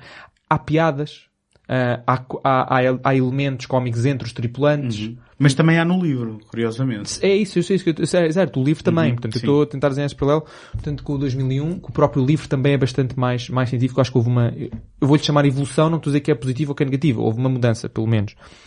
Ahm, portanto, é- ess- essas diferenças são, são bastante palpáveis. Outra diferença é, obviamente, já falámos aqui o 2010, essencialmente como filme, é político. Ahm, ou seja, são os confrontos, são as tensões entre o- a Rússia e os Estados Unidos que provoca uma série de eh, elementos narrativos, nomeadamente quando a tensão entre, a tensão lá nas Honduras fica demasiado complicada, há uma separação das tripulações. Sim, mas são os políticos que mandam fazer aos cientistas certo, aquilo certo. que eles não querem, não é? E acho que a mensagem no final é, a gente devia se entender todos, não é? Sim, certo, mas não deixa de ser um filme essencialmente político Claro, na, claro, na claro. decisão, porque aquela decisão de separar as duas tripulações nas Uhum. duas naves é uma decisão política e que en- encerra as consequências, diria, as consequências Sim. mais importantes para a, para a narrativa chegar on- on- onde, Eu onde só chega. estou a fazer de advogado do diabo do Ah. Peter James, que, Mas eu que gosto é de o, 2010, que é o- atenção. o até, escritor. até porque é injusto comparar um com o outro, como tu disseste, são universos de distância. O que o que eu estou a fazer é Ah. advogado do diabo no sentido em que ahm, eu acho que ele fez isso, gostes ou não, e eu penso que poderia se ter sido tratado de outra forma, mas para reforçar a mensagem final de união, não é? Sim, tá, em que, é- última que- instância. que é obviamente cristalizada, solidificada pelo aquele quadra vá que ouvimos o Dave a mandar assim para o Sim. mundo, né? De Sim. vocês têm que trabalhar em conjunto para atingir a paz e depois é isso que de facto acontece. Portanto, isso também era tudo uma questão que não vale a pena entrarmos aqui. Curiosamente, o Peter Iams não era provavelmente um principiante ou um novato, Não. nem no cinema, nem muito menos na ficção científica. Ele já Não. tinha dois filmes bastante conhecidos, que era o Capricorn One, que ainda hoje em dia é um dos grandes filmes quando se fala de- dos primórdios da exploração espacial no cinema, não é? Nomeadamente Não é aquele que finge a ida à Lua, não. Eh, Capricorn o Capricorn One. Eh, Enfim, eu nunca vi, portanto posso o estar Capricorn errado. One é, é- é sobre o desenvolvimento de exploração espacial Então esquece. numa base em Então Marte. Estou a confundir. Ah, se calhar até pode ter essa cena, eu não, não, Não sei, não, não, não, não, não me estou a lembrar essencialmente o filme todo, mas é... E o outro é o Outland, não é? Exato. Sean Connery, um, Ah. um western no espaço. Exatamente. Depois ali mais tarde ainda, ainda, ainda é conhecido por fazer o Time Cop com, o- com o Van Damme, mas isso é em 94. Não, isso já não portanto, aconteceu. Eu gosto- não- eu acho que Ele é por acaso fez dois filmes com o Van Damme, curiosamente. fez, fez dois. Depois fez um de... Bem, não me lembro, ainda, Não. fez, ainda fez aquele End Days com, os, com o Schwarzenegger. Ma- mas, mas isto tudo para dizer, portanto, que, que- este filme, o 2010, eu acho que se assume de forma bastante diferente em 2001. E agora vou voltar àquele, àquilo que eu estava a falar da indumentária.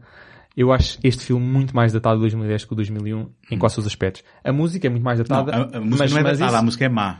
É diferente. Pronto, eu, eu- eu- lá está. Nós temos esta, eu tenho Sim. esta de tentar não entrar nesse, nessa adjetivação positiva ou negativa, mas é, Bom, mas, mas ok, Pronto, é a mas minha opinião. Até porque dizer, uma é música clássica, não é? E a outra já é uma música Sim. já mais fruto daquela época. E depois é, é, é indumentária. As roupas, os cabelos, a maquilhagem. Acho que é muito anos 80. Eu por acaso acho que não se, acho, Um, acho que há filmes dos anos 80 que se nota e muito agora, mais. e agora tu dizes, pronto, outros de facto têm uma tradição muito mais dos anos 60 e, por exemplo, se formos ver a série do Star Trek, vemos que aquilo está ali, eh, como os ingleses, neck a neck, não é? No que, no que toca à estética da indumentária. Mas eu acho que essa envelhece, eu diria, eu, eu gosto mais de ver essa, envelhece para mim melhor do que aquela dos anos 80. E portanto isso chatei-me um bocadinho estar a ver agora em 2019 ou 2010. Mas como filme, eu li isto escrito a alguns por um crítico qualquer que estava a abordar o 2010. Acho que até foi o Roger Herbert, que disse assim, a partir do momento em que nós dissociamos 2010 como sequel de 2001 e pensamos como um filme, é um bom filme. Um, Sim. e eu, eu tenho a concordar. Sim, De facto, é isso se- que eu digo a toda a gente também. um, e por- por- não, porque por vezes há sequelas que nem se conseguem dissociar do original Sim, e se sim, dissociarmos do original não valem nada e nós estamos lá só porque tem uns pontos de ligação com o original, percebe? Eu só quero sublinhar que Mas acho que é dos 2010 melhores cabelos dos anos 80 que podes encontrar num filme dos anos 80. Mas, certo, certo, ok, olha, certo, mas eu estava a criticar toda uma geração. Vocês viram os Ah. cameos do Arthur C. Do Arthur C. Clarke e do Kubrick. e do Kubrick, viram? O, Arthur C. Clarke tem dois. Olha, pronto, agora íamos, agora íamos dizer em coiro. Ah, então vá, Então, dá- não, não, diz tu, diz tu, diz tu. É porque eu só, eu só notei desta vez. Eu acho que... Eu o do Kubrick e do Arthur C. Clarke, o do Kubrick não, não, não notei. Sim. E o do Arthur C. Clarke, curiosamente, um dele nota-se e o outro depende da versão que vemos. Eu, eu ahm, pronto, se for a versão 4x3, p- com certeza É- é- não, não Esse vês não vês, tens que, na tem que Casa ser, Branca. tem que ser a é? widescreen, não é? Tu não reparaste, José? Eu agora que falas nisso na Casa Branca, eu sei que já tinha visto, mas agora não reparei. Sim, Na o- Casa Branca, quando está lá um estão- velhote a, É, a, no a banco, mandar há, pombos. há Sim, dois sim, bancos. sim, Num sim, banco está, o- está o Floyd e está o colega dele, o atual diretor da, da agência. Sim. E depois lá no outro banco está um... Mas pronto, é o Clarke. não? Mas, reparei. sendo, e portanto, isso é o Arthur C. Clarke. Sendo, Arthur C. Clarke. Sendo que o câmbio do Arthur C. Clarke e do, E do Kubrick, é uma revista da Time, em que o Arthur C. Clarke está do lado dos Estados Unidos e o Kubrick é a figura que está a representar a, Sim, a sim, Rússia. sim, sim, sim, sim. Hum, eh, por acaso é assim muito fugaz e eu nunca É. tinha reparado nestes anos todos. Eu, eu também não, em nenhum deles, depois foi, foi na, na, na pesquisa vi. Outra, outra, há, há mais duas curiosidades que eu tenho sempre de salientar, que é este filme tem pela primeira vez como hum, artista conceptual o, o grande Sid Mead, o famoso artista Não, conceptual não, de... pode, não pode ser pela primeira vez. Então ele Não, eh, pe- pela Ah, primeira ne- vez... nesta, nesta tarefa. Sim, nesta, não, não, nesta, nesta saga do 2001, 2010. Ah, no 2001. Um, o artista visual do Blade Runner. Sim, claro, do Aliens, Blade Runner e do Tron. Portanto, que, é, que tinha, foi curioso, ele, o Tron, ele trabalhou bem em Ah, eu não, eu não 82. sabia que ele tinha participado no foi, Alien. foi, no Aliens, portanto, mas o, Não, curiosamente... espera, Aliens. Aliens, Ah, não é o Alien, ok, ok. Aliens. Curiosamente, o Tron e o Blade Runner, os dois de 82. Ahm, o Douglas Trumbull já não trabalhou neste filme, a empresa dele sim, mas foram buscar um diretor que tinha sido recentemente, eu não sei se foi despedido ou não, mas Hum. tinha sido da, da Industrial Light and Magic, da Lucasfilm. Mas provavelmente do- dos feitos tecnológicos, por que é que estou a falar de feitos tecnológicos? Porque 2001 foi conhecido por levar eh, a inovação tecnológica a outro nível e revolucionou por, por completo uma série de práticas cinematográficas. Eles aqui no 2010, a, prática cinematográfica mais famosa e, que diz que, que, de certa forma também revolucionou a indústria é aquilo que se vem hoje em dia chamar o Digital Scene Simulation que é fazer simulações digitais de cenários completos. Antigamente usavam-se as pinturas mate, não é? Que se usam no 2001. Eles aqui há um substituto de uma série delas por cenas digitais completamente digitais. Portanto, não só segmentos, que isso já era comum, por exemplo, vemos facilmente os- as mais famosas estão provavelmente na Star Wars, em 77, aquelas miras, etc. Portanto, são cenas bastante pequenas e aqui são cenas completas, o recorrendo à tecnologia já não do green screen, mas do blue screen. Um, e portanto estas, estas cenas digitais que são bastante famosas neste filme e ficaram muito mais Cenas famosas. de espaço, possivelmente. Sim, cenas de espaço, Quando dos planetas. monólito. Sim. ah, e planetas são recorridas a esta, recorrem a esta técnica. Também há a curiosidade de terem sido usadas imagens reais de Júpiter captada por, Sim, captadas pela, também, eu pela- tinha, também tinha aqui esta nota. Ah, e, e- e pela primeira vez estas cenas foram feitas de forma mais ou menos indissociável com as cenas de live action. Portanto, o- porque o outro filme que já tinha utilizado esta técnica foi o Tron. Mas no Tron nós vemos claramente quando é que são totalmente digitais e quando não são totalmente digitais. E normalmente as que são totalmente digitais não têm cenas... ah, portanto, não há, não há uma mescla das live action com as digitais. Sim. Aqui há. O outro filme que depois também utilizou esta técnica, mas que eu, é do mesmo ano, é o The Last Starfighter. Ah, não sei se conhecem esse. Sim, que é, Pronto. que é, sim, que é apontado como um, um filme que tem um dos primeiros exemplos de CGI também. Exatamente, pronto. Sim. Estes- Mas esse, esse lá está, vais ver hoje em dia, parece um jogo de computador. Exato. Tam- Também porque o próprio universo em que se Exatamente. também aquilo é, é, é suas gostar. É Mas é curioso que este de no- 2010 é provavelmente aquele que hoje em dia é o que está mais dissimulada, onde é que, onde é que está tudo digital, onde é que há um- uma, mistura entre digital e analógico. É, é Ba- curioso. Ah. Basta dizer que os efeitos especiais daquilo que eles propõem aqui dataram pior do que o 2001 muitos anos antes. Exato. Mas ainda assim, para um Sim, filme sim. feito em 84. Exatamente. E este é um filme relativamente discreto, as pessoas normalmente não se lembram dele, mas isto foi uma das maiores produções deste ano, uma produção da MGM. Ahm, portanto, não foi um filme que se fez assim por, por dois tostões. E cur- curiosamente, eu acho que nós não dissemos o, o título do filme, mas o título do filme não é apenas 2010 ou 2006. Certo. De- de- pronto. O ano do contacto. Exatamente, the year, the, the year we make contact. Sim. Curiosamente, se pudéssemos pegar no Beyond, Beyond the Stars, The Journey Beyond the Stars, né, que era o, o título Embora- de forma provisória, este quase que... Embora o livro seja simplesmente segunda Odisseia. É exatamente por isso é que eu queria salientar. É mais uma diferença, estávamos a falar das diferenças entre o livro e o filme, e esta é mais uma das diferenças. Mas agora calmo. Avancemos então, que, que já é tarde, já é quase noite. E, e, e, portanto, o Júpiter explodiu, para quem não está com atenção, Júpiter explodiu numa estrela, ou implodiu, neste caso tornou-se uma estrela para, para que o sistema de Chamada Lucifer. chamada Lúcifer para que uh, o planeta, o, o satélite Europa passasse a ter outras temperaturas e, e, portanto, fosse mais favorável o, o desenvolvimento de vida. Uh, e, e, hum, os humanos que estão na, na, na Leonov conseguem escapar porque foram avisados pelo Bauman e, e depois quando, quando já estão em, em trânsito para a Terra surge no momento da explosão de, ou, ou canto da explosão de Júpiter uh, surge a famosa frase uh, todos esses planetas são vossos menos Europa, não tentem aterrar nele. Quer, queres, que, eu- queres que eu leia a, portanto, a transmissão? Eu vou, pronto, eu vou ler em inglês, desculpem. Uh, all these worlds are yours, except Europa. Europa. Ah, Europa. Attempt no a landing there, use them together, use them in peace. Atenção, tu estás a ler do, filme. Do filme, sim. Ah, pensava a falar do não, filme. é mais, é mais longa aí. Porque o- Sim. no, no, no livro é explicitado uma mensagem de 11 palavrinhas e depois vem a, Sim, vem sim, a sim, mensagem. sei, sei. Depois no filme Mas- eles têm que acrescentar É, eu- mais eu- algumas. pronto, eu pensei que estava- Mas já agora falar do filme. Acrescenta uma mensagem de esperança. não é? lê lá a última frase, que é aquela que é acrescentada. Um, a ult- eu use leio them- use, them, together, use them in peace. Exatamente. E que é- Use them que- together, a use mensagem them política, Se- não é? É, a tal mensagem política que serve para conciliar, não é, as tensões políticas e de facto, pronto, segundo o que o filme nos diz, é foi isto que levou à paz, Uhum. também entre aspas, entre a Rússia e os Estados Unidos.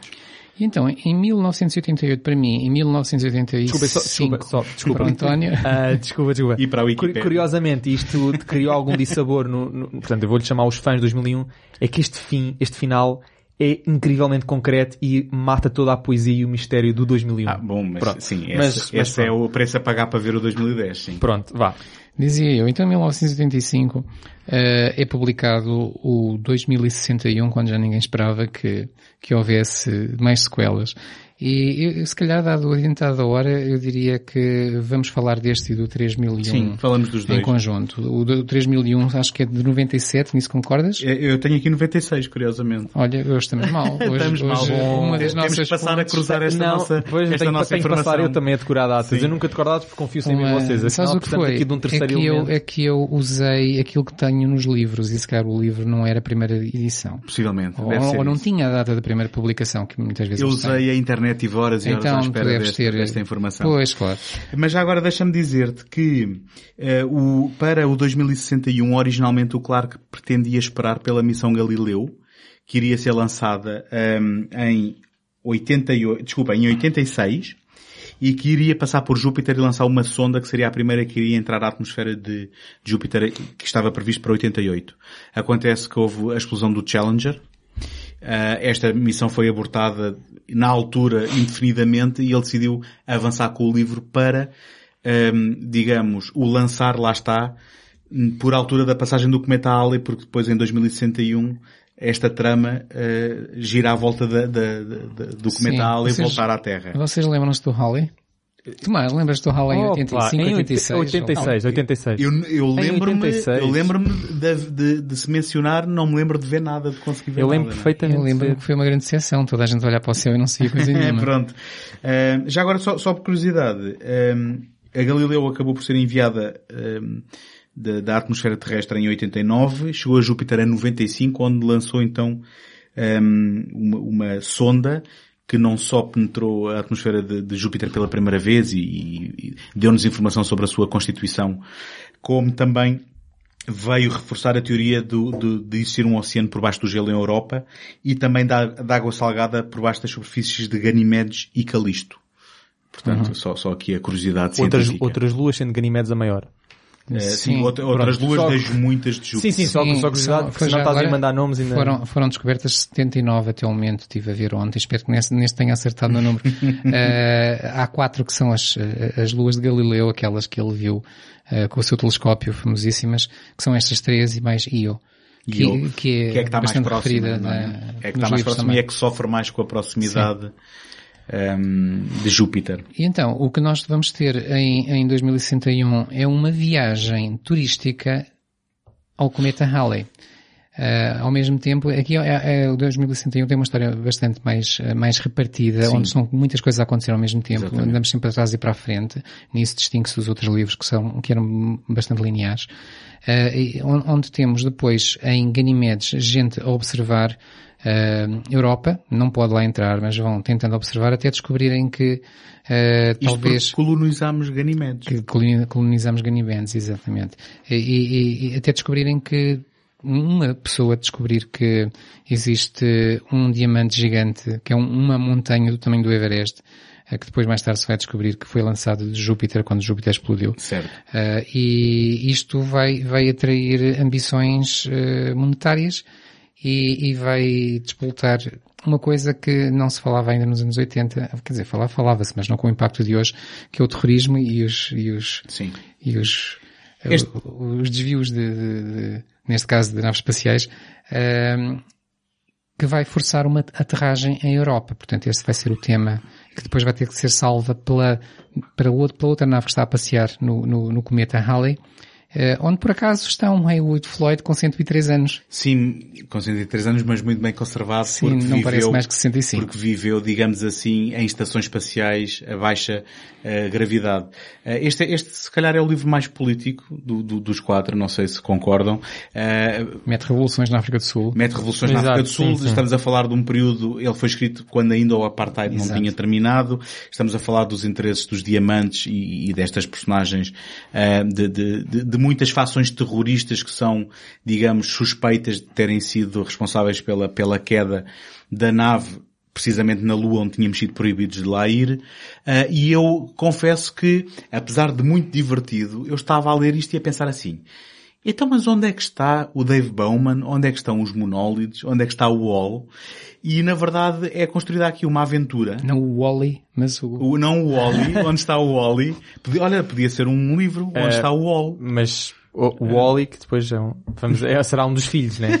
Da herança. Mas basicamente há aqui uma, uma aventura hum, muito bem, muito bem construída, mas que só, só culmina, ele só reserva mesmo para os últimos Oh, para capítulos. os epílogos praticamente. Eu, eu, eu até pensava que já, que já não me iam sobrar folhas para, para aparecerem estas personagens, hum, que, para ser muito honesto, este 2061 quase que parece um prólogo do 3001. Sim, principalmente a parte final. Sim, sim. Sim, mas, mas a questão é, isto é quase uma aventura, vá, divertida pelo espaço, entre aspas.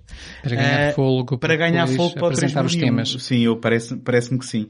Eh, se bem que ele aqui no 2061 também faz aqui algumas previsões um bocado otimistas, apesar de tudo, o Arthur C. Clarke parece-me continuar a ser otimista. Ele prevê a globalização das comunicações. Com isto, e apesar de uma segunda guerra nuclear que envolveu as potências dos Estados Unidos, da Rússia e da China, hum, ele vê o- a globalização das comunicações a sanarem os conflitos mundiais Sim, ele diz mesmo que já, já há paz entre os três, as, as grandes potências, sim. que é uma coisa que nós hoje em dia podemos dizer que é precisamente o contrário daquilo que a realidade nos parece mostrar, que a coisa parece ainda pior quando, quanto mais capacidade temos de comunicar, pior nós parecemos comunicar, na verdade. Um, e depois também há aqui um conceito que ele, que ele introduz, dos muitos que, que vai introduzindo, eu não apanhei todos, mas que eu acho muita piada, que é da evolução convergente, onde ele diz que mesmo que seja noutro, noutro planeta, mesmo que seja noutra, noutra parte do espaço, para o mesmo problema, Sim, a natureza encontra as mesmas soluções. Exatamente. E daí então o famoso tubarão com bico de papagaio e coisas do género. Mas ele dá o exemplo do golfinho e de- de- do tubarão na Terra. São do ramo, digamos, de- do reino animal de ramos muito diferentes, no entanto, perante os mesmos desafios ao longo dos, dos anos de evolução na Terra, são animais relativamente parecidos que foram encontrando as mesmas, E as mesmas curiosamente, soluções. uma pequena, uma pequena prova, curiosamente, os golfinhos são provavelmente a espécie mais explorada pelo autores de ficção científica como possivelmente capazes de serem muito inteligentes ou capazes de serem alvo de interfaces neurais e não sei o quê. Obviamente não- Goodbye and thank you for all the fish, não é? Ah, não, ma- ma- mas, mas é, é, é- é verdade, há, há vários autores de ficção Já científica aqui que... falámos de um golfinho, não foi? Sim. É. Ah, Já- o, o, no- sim. no- Mnemonic, Johnny Mnemonic. Johnny não, é- não é só o Johnny Mnemonic. Pronto, que isso é só um autor, mas são, são vários autores que, que, que exploram os golfinhos. Há um, há um romance bastante conhecido de um autor chamado David Brin. Um, e eu, pronto, já, deve ser do cansaço, não me estou a lembrar do, do, do romance. Eu julgo que até são dois. Em que tudo se passa num mundo, num planeta em que os golfinhos são a espécie mais inteligente, ok? São o equivalente aos humanos. Não é o planeta dos golfinhos, em que vai lá parar um astronauta. Não. Não, mas, mas, é, mas é, é- é curioso que o, o tropo dos golfinhos é um bocado transversal a vários autores de ficção científica. Uma mera curiosidade, ok? Sim. Eu só queria também chamar aqui a atenção de que a gente ainda não referiu, mas durante estes quatro livros, eh, não sei se calhar mais a partir do 2010, há também muitas referências a, a obras da cultura popular. Sim, sim, sim. Nós temos constantes referências a Star Trek, nós temos pelo menos uma referência a Alien. Eh, tu chamaste a atenção, José, eh, Isso foi, foi naquela fase em que eu tinha um caderno com anotações, caderno esse que foi perdido. Ok. Eu tinha escrito Eh, essas desculpa. coisas todas. Mas, Eu, mas mas agora não vou poder ajudar. No 3001 há referência a Sherlock Holmes, curiosamente. Eu agora não me consigo lembrar de uma outra que Star nós até Wars. achámos, achámos graça. Star Wars também Star Wars aparece. no 2061 eles descrevem mesmo... Agora não me lembro, Pronto, mas eles mas- falam- dizem mesmo explicitamente, é como naquela coisa do Star Wars. Sim. Eu, eu penso que o Star Trek é o, é o que é mais referenciado ao longo destes livros todos, mas há assim eh, estas, estas referências que vão sendo polvilhadas por estas obras que também têm graça. E é, o Star Trek acaba por ser aquele que acompanhou mais ou menos também a própria a cronologia da produção de 2001, não é? Portanto, o primeiro 2001 sai também à altura do Star Trek, o Star Trek depois é, é- é revitalizado nos anos 80. E, e que tem, se calhar, digamos, dentro de um determinado género de ficção científica, não sendo propriamente hard, tem alguma preocupação em tentar ser verosímil, se, Sim. se não realista, pelo menos verosímil, Não, é, não é? e, e, e, e, aquele tema... Até ao J.J. Abrams, não é? Pois. E aquele tema que pelo menos é transversal aos dois primeiros livros. Quando Star né? Trek De ficaram 2001 bons. e 2010. Estou a brincar. Do 2000 e do 2010, aquela questão da procura da ciência, da procura pela verdade, etc., do conhecimento, da inteligência no universo, é também a, a questão principal, ou pelo menos uma questão muito importante também em qualquer Star Trek. Portanto, também acaba por eles acabarem por terem as mesmas preocupações. Ahm, Mas hum, se nós estávamos a falar do 2001 ter eh, mensagens teológicas ou ter um enquadramento teológico, chegado ao 3001, eh, entre muitas outras coisas que na prática parece-me a mim que são eh, o 3001 eh, na prática é um esplanar de sonhos daquilo que podia ser evoluções tecnológicas para a humanidade, temos também o apontar da religião como sendo o reflexo da loucura humana, não é? E se nós temos isto pela, pela, pela boca de uma personagem que é considerada um bocadinho fora, também, por outro lado, é o autor a explanar se calhar uma teoria da qual tem que pedir desculpa nos epílogos aos seus amigos com crenças religiosas. Eu não sei como é que vocês viram isto, não sei se, se querem focar nisto ou, ou passar à frente, porque depois eu tenho aqui uma lista de coisas que o inspiraram em termos de ahm, teorias científicas em que ele se baseou muitas das coisas que fez. Não sei se querem focar nesta, neste componente religioso. Sim, eu acho que é uma boa ideia. Eu não vou, não vou adiantar muito porque quero, quero te ouvir dizer só já agora que o 3001 lida já mais com a origem dos tais seres, que aqui tem o nome, são os Firstborn. Firstborn, sim. E, e, e Mas, mas eh, recuperando o Dave Bauman, temos te, e, o, e o Hall, que volta a estar presente. o Hallman, ele na Que é Hallman, é exatamente. referenciado como Depois- sendo uma fusão de depois passa a seres. ser uma fusão. Eh, vai, vai nos dar aqui mais, mais informação sobre o, aquilo que nós aqui já dissemos, que, que era uma espécie que procurava inteligência pelo universo, facilitando-a ou acabando com outras espécies e fazendo escolhas. Sim, e é, e é aqui que é, que é levantada pelo Hallman, lá está, a tal questão moral que surgiu no 2010 de, atenção, esta malta fez isto, mas há conta de vida em Júpiter. E, se bem que é só sugerido, toda, toda a ação final é em função de uma ameaça de os seres humanos poderem ser preteridos Exatamente. em função daquelas entidades de, de Europa. Um, mas, mas, e e já agora, só aqui em jeito também de, de, de piada, um, o final deste livro foi roubado pelo Dia da Independência. Do, aquele grande filme. E Sim, E eu é estou a ser irónico, e eu estou a ser irónico porque eu nunca gostei do Dia da Independência. Apesar de ser um fã de ficção científica. Foi uma das maiores desilusões que eu apanhei em toda a minha vida no cinema. Pronto. Porque eu andei a namorar aqueles cartazes durante meses e depois de repente foi aquilo que se viu. Mas o elemento de destruir o inimigo através de um vírus, Com o presidente americano a pilotar aviões. Eu estou a Bom. ver o Trump eh, a ir a cabo do Afeganistão sozinho. O Trump eu estava a vê-lo mais a fazer como o George Costanza, a empurrar velhinhas e crianças para fugir. Mas, ainda assim, portanto, há aqui um elemento de que nós, enquanto sociedade, no próximo milénio, conseguimos ter a inteligência de não descartar conhecimento, mas de pôr coisas que podem ser perigosas do, do ponto de vista químico, biológico e até, eh, digamos, cibernético, guardado num grande, eh, num grande bunker na Lua. E depois, basicamente, o Bowman é usado como um interface para poder, digamos, introduzir um bug no monólito que é apresentado, como tu dizes, se calhar de uma forma um bocadinho mais exploratória, como uma ferramenta sem cérebro. Ele não tem consciência, o monólito é apenas uma ferramenta que foi abandonada pelos seres e que para evitar a- a- a tal- o tal possível conflito de, de, de, de- de entidades de diferentes planetas, não é? Ahm, e de, nós podermos vir a estar em risco, é, é introduzido um vírus. Ahm, Também fica, ficou a mim a ideia de que já se está um pouco em piloto automático, nisto da parte dos tais seres. Eu penso que ele aqui estava mais interessado e por isso é que eu estava a referenciar. Eu penso que ele aqui estava mais interessado em fantasiar como é que poderá ser a vida e quais poderão ser os, os possíveis vivências dos seres humanos daqui a mil anos. Ah, e então muitos dos conceitos curiosos que ele aqui tem ahm, é, por exemplo, a recolha de gelo no uh, Kuiper Belt, não é? No cinturão de Kuiper, que foi Uhum. descoberto recentemente quando este livro foi escrito, uh, em que há naves que recolhem este gelo e que a mandam pelo sistema solar para serem recolhidos, eu penso que em Vênus, para tentarem ta- uh, criar atmosfera, fazendo esses blocos entrarem na, na atmosfera de- do planeta e derreterem. Que aliás é exatamente no Kuiper Belt que vão encontrar o corpo perdido há, há mil anos do, Ah, do Frank Poole, Do Frank Poole, que já agora é que trazido é para a re- vida re- sem re- nunca se... Aí o Clark não, não deu a mínima explicação, nem, nem se preocupou minimamente, tanto quanto eu entendi do que li. Uh, não me lembro dele dar nenhuma explicação. Uh, depois, se calhar, um, a coisa mais extraordinária e onde se passa grande parte da ação do livro é um anel à volta da Terra na órbita geoestacionária, ligado à Terra por torres. elevadores.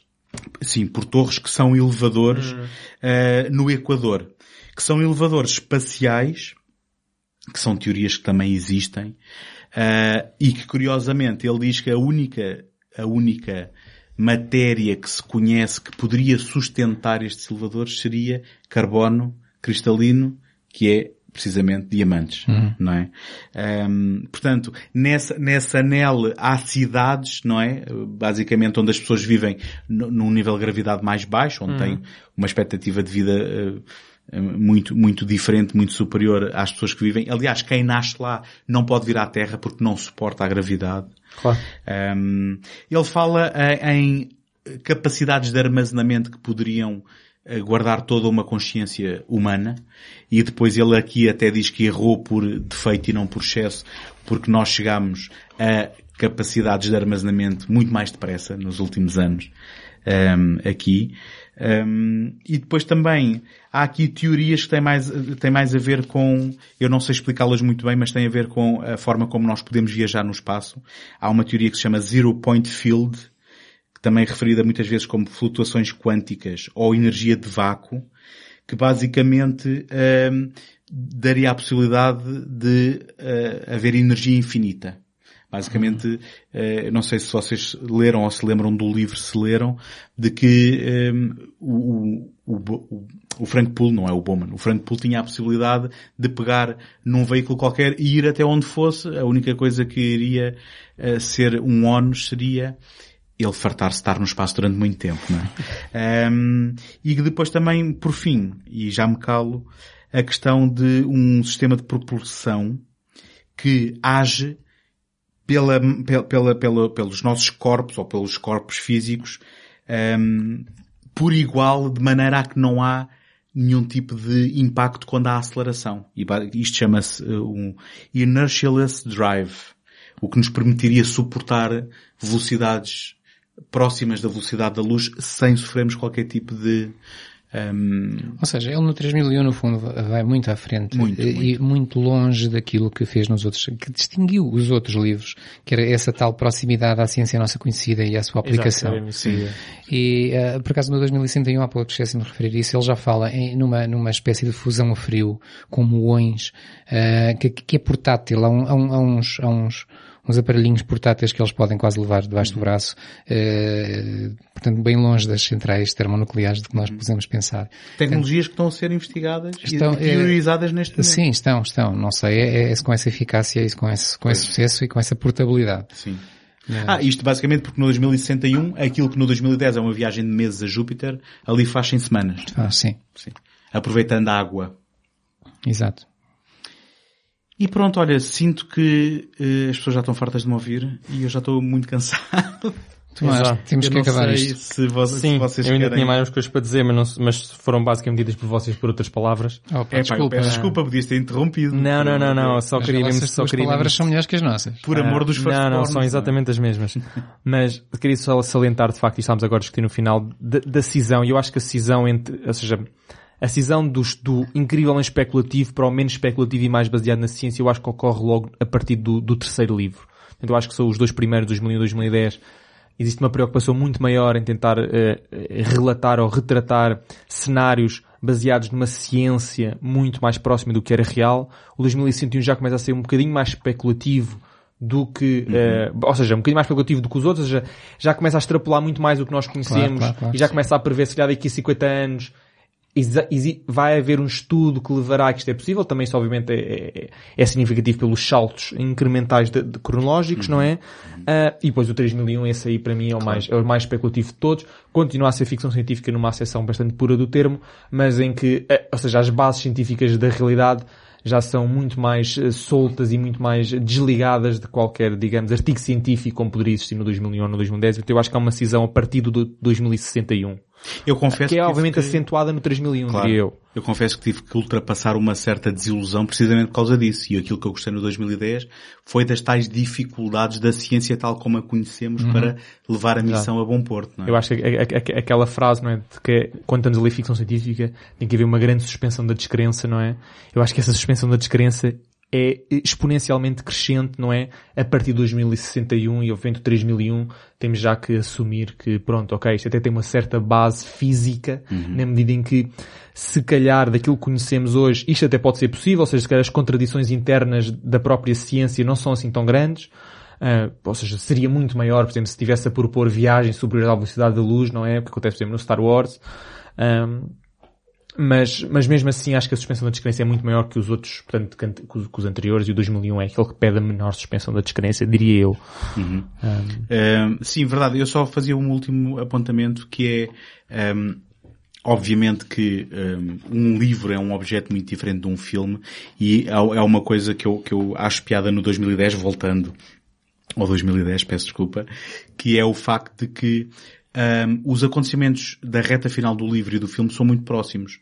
Só que uh, em termos daquilo que é uh, o tempo que eles levam a ocorrer no filme e no livro, são completamente diferentes, porque no cinema tem que haver um sentido de urgência que no livro é transmitido de outra maneira. E uma coisa que eu gostei muito de ler e depois de ver foi praticamente os mesmos eventos, mas muito comprimidos em termos da, da sequência com que acontecem no filme. Sim, sim, isso é explícito. Sim. No, no livro, uh, no livro, quando o Bauman aparece a primeira vez ao Floyd, ele diz-lhe que vocês Tem- têm só três semanas ou duas Sim, semanas. 10 dias ou ou uma qualquer coisa assim. E, E no e filme no são filme dois dias. é dois dias. É dois e as coisas acontecem pim pam pum. Enquanto que ali ainda há discussão, é, não é, mas basicamente os acontecimentos são relativamente, ou melhor, são praticamente os mesmos. E isto já não é uma questão propriamente de filmagem ou da, ou da filmagem lenta como acontece, ocorre no 2001 do Kubrick, né? Aquelas cenas mais... Não, é- mais- é a linguagem. É uma questão narrativa É mesmo. é uma, é uma questão diegética Sim, de sim. acelerar os, os, os prazos temporais, não é? É uma questão Dá, dá a noção de que eles são mais breves, Sim, não é isso. Também Porque isso. É a em questão da termos- urgência que o António falava. Porque em termos da, da, da- da narrativa, por assim dizer, não haveria diferença. O filme teria aquelas duas horas, fosse o que fosse que acontecesse, não Sim, é? sim, por isso é que é- Aliás, é o que o- Kubrick fez passar não sei quantos milhões de anos. em Exatamente, é uma questão, acho que é uma Mas, questão, é uma questão teve que se dar ali a eh, bastante diegética. Está tudo? Eh, não, ok, então não falamos do legado. É, Não, não, é isso Ah, mesmo. ok, Está tudo ok. sobre os Agora são filmes. mais, falamos 40, só... mais 4 horas só... a enumerar Epá, todos isto- os filmes a partir de O que é que nos 1968. trouxe? Não há de mais de uma coisa boa, é o que eu digo sempre. O pá. que é que nos trouxe o 2001 e o, dois, e, e o Ou o que é que não Clarke nos trouxe? E o Kubrick? Olha, eu, a minha participação é muito, é muito rápida. Eu acho que o 2001, para toda a ficção científica que se fez desde então, basicamente é, digamos, a pedra de Roseta, não é? É- Eu acho que é quase inevitável. Eu sei que isto é uma, é uma resposta bastante, ehm, Mas cá estás a falar mais em termos estéticos, não? Efeitos bom, especiais. Eu, eu- eu- o que eu estou a dizer é que seja qual for o género da ficção científica, é inevitável ter aquele termo de comparação do 2001. Agora, eu sei que eu estava a dizer que isto não é uma resposta muito elaborada Mas eu não e, é- concordo e contigo. até é um bocado continuamos preguiçosa. hoje a ter os Monster Movies, continuamos a ter a- ataques extraterrestres. Olha, falaste no Independence Day, é um filme que se Certo. calhar não deve nada. Deve mais ao- aos anos 50 do que ao 2001. Sim, então, então vou reformular a minha resposta para, pelo menos do ponto de vista técnico, aí deverá ser sempre acordo. uma referência, sim. sim, sim. Do ponto de vista técnico é, é óbvio. De certeza, sim. Do ponto de vista narrativo, obviamente, não influenciou, ou seja, influenciou todos os filmes, mas nem todos os filmes são filhos de, de, de 2001 de forma mais ou menos direta. No entanto, eu acho que o 2001 e aqui livro e filme, ok? Mas mais o filme, porque o livro já existiam livros com essa preocupação, mas o filme é que é de facto revolucionário nesse aspecto, é que instaurou uma nova, toda uma nova vaga de filmes de ficção científica mais científicos, ou mais preocupados com a ciência. Ahm, depois, obviamente, temos a resposta, não é? Nós também nós temos falado da resposta ao 2001, não é? Portanto, tivemos a falar aqui da política Estados Unidos-Rússia e há uma resposta mesmo da Rússia ao próprio filme 2001, não é? que é o, que é o Solaris, não é? Do, do, do Tarkovsky, uh, que propôs responder tentando fazer tudo o que o 2001 não fez, segundo o que ele acha, né? Portanto, aquelas coisas que eu estava há bocado a apontar, de que é um filme sem alma, de que é um filme Exato. sem qualquer emoção. O Tarkovsky disse exatamente isso sobre o 2001 e disse, pá, desculpem lá, isto aqui é tudo muito bonito e tal, mas, olhem, não, isto não É tem emoção, não tem alma. isso não- Exatamente, não, não- funciona. não tem então, eu vou-vos mostrar como é que se faz um filme no espaço, com viagens espaciais, numa estação espacial, etc. Mas carregado de emoção, carregado de Mas, espírito. mas vamos ser honestos. O Tarkovsky está interessado em fazer um filme de Tarkovsky e não de ficção científica. Sim, claro, A ficção sim. científica é Eh, um pormenor. Claro, sim. Enquanto que o, o Kubrick, de facto, vê-se na, car- na carta que ele escreve ao Clark, ele quer fazer um filme de ficção científica. O Tarkovsky quer fazer um filme espiritual, muito a Tarkovsky, portanto, podia-se passar no espaço, passa-se, podia-se passar noutro sítio. Mas pronto, mas acaba por ser tecnicamente a resposta, ah, ou seja, eu, eu, eu acho que foi o José que colocou isto no plano, era o anti-2001, não é? O anti 2001, É. sim. Portanto, o, o, o Solaris é o anti-2001 porque é a resposta russa, curio- curiosamente, ou sem ser curiosamente, mas é a resposta russa ao 2001. E isso tem que ser apontado porque o 2000, o- pois, por sua vez, o Solaris também gerou uma série de filhos na ficção científica, não é? Toda aquela ficção científica que se preocupa mais com a componente das emoções, com a componente da expressão, um, e que hoje em dia estão cada vez a surgir mais, não é? Eu lembro- lembro-me agora, uh, o Her, não é? Aquele uma história de amor, Sim. acaba por ser um casamento entre a ciência, não é? A projeção científica uh, do, do 2001, não é? Toda aquela questão da, da inteligência artificial, da ascensão da inteligência artificial, de- da miniaturização, da informatização do mundo, mas depois tem toda a questão da relação, da emoção, da paixão, que nós vemos, Isso- eu, eu vou dizer no Solaris, mas pode-se ver em qualquer filme do Tarkovsky. o Ur é o filho eh, bastardo do Solaris, de uma relação de uma noite só do Solaris com o 2001. Ex- exata- exatamente. Um, mas, mas, obviamente há, há outros filmes, mas con- concordo com o José quando o 2001 não, quer dizer, não, não, foi pai de todos. A questão é, ehm, e agora tentando ser mais específico na resposta e tentando ser menos preguiçoso na resposta, ehm, qualquer filme que ponha a humanidade em contacto com seres extraterrestres e especialmente com seres extraterrestres que não nos querem matar, mas sim que na realidade são uma eh, inteligência superior com a qual nós depois temos maior ou menor dificuldade em comunicar, vai ser sempre comparável ao 2001. Claro, claro, é? claro. Isso aí, Sim. Eu, eu, aí é eu aí chamo-lhe eh, eh, uma ambiguidade do, do, dos ETs, porque nós estávamos muito habituados, na tradição de, de, da, da ficção científica, a ter os mausões que vêm cá matar tudo e os bonzinhos, até por força do Spielberg com o ET, eh, ou mesmo já dos encontros imediatos Uhum. do terceiro grau, eh, que, que, que são que chegam, e tínhamos também o, Starman, do, John Carpenter, Certo. por exemplo, que, que chegam, que são, que são, que se vêm integrar quase e vêm ajudar. E depois temos aqui, O Spielberg equilibrou com a Guerra dos Mundos. ah. pois, pois, não, esses são os maus, mas esses são os maus. Portanto, tínhamos os dois, os dois arquétipos. E depois, eh, de repente, penso eu, eh, passamos a ter aquela ambiguidade de algo que, que talvez seja tão superior e tão incompreensível, que se calhar é a palavra certa, Uhum. é-nos tão incompreensível que está para lá do bom e do mal. Do bom ou do mal. Torna-se quase Lovecraft. Eu, na verdade, agora ia dizer para além do bem e do mal. Para além é do outro e livro do do. Nietzsche. Era. Pronto. Viagem É. para além do bem e do mal. E pronto, temos tido algum... Mas torna-se quase Lovecraftiano, não é? Porque eu ontem apanhei também uma frase supostamente do Kubrick que ele diz que o mais assustador não é a natureza ser, e quando estamos a falar da natureza, estamos a falar da natureza com a possibilidade de ela ter gerado extraterrestres também, não é? Ou, ou outros seres.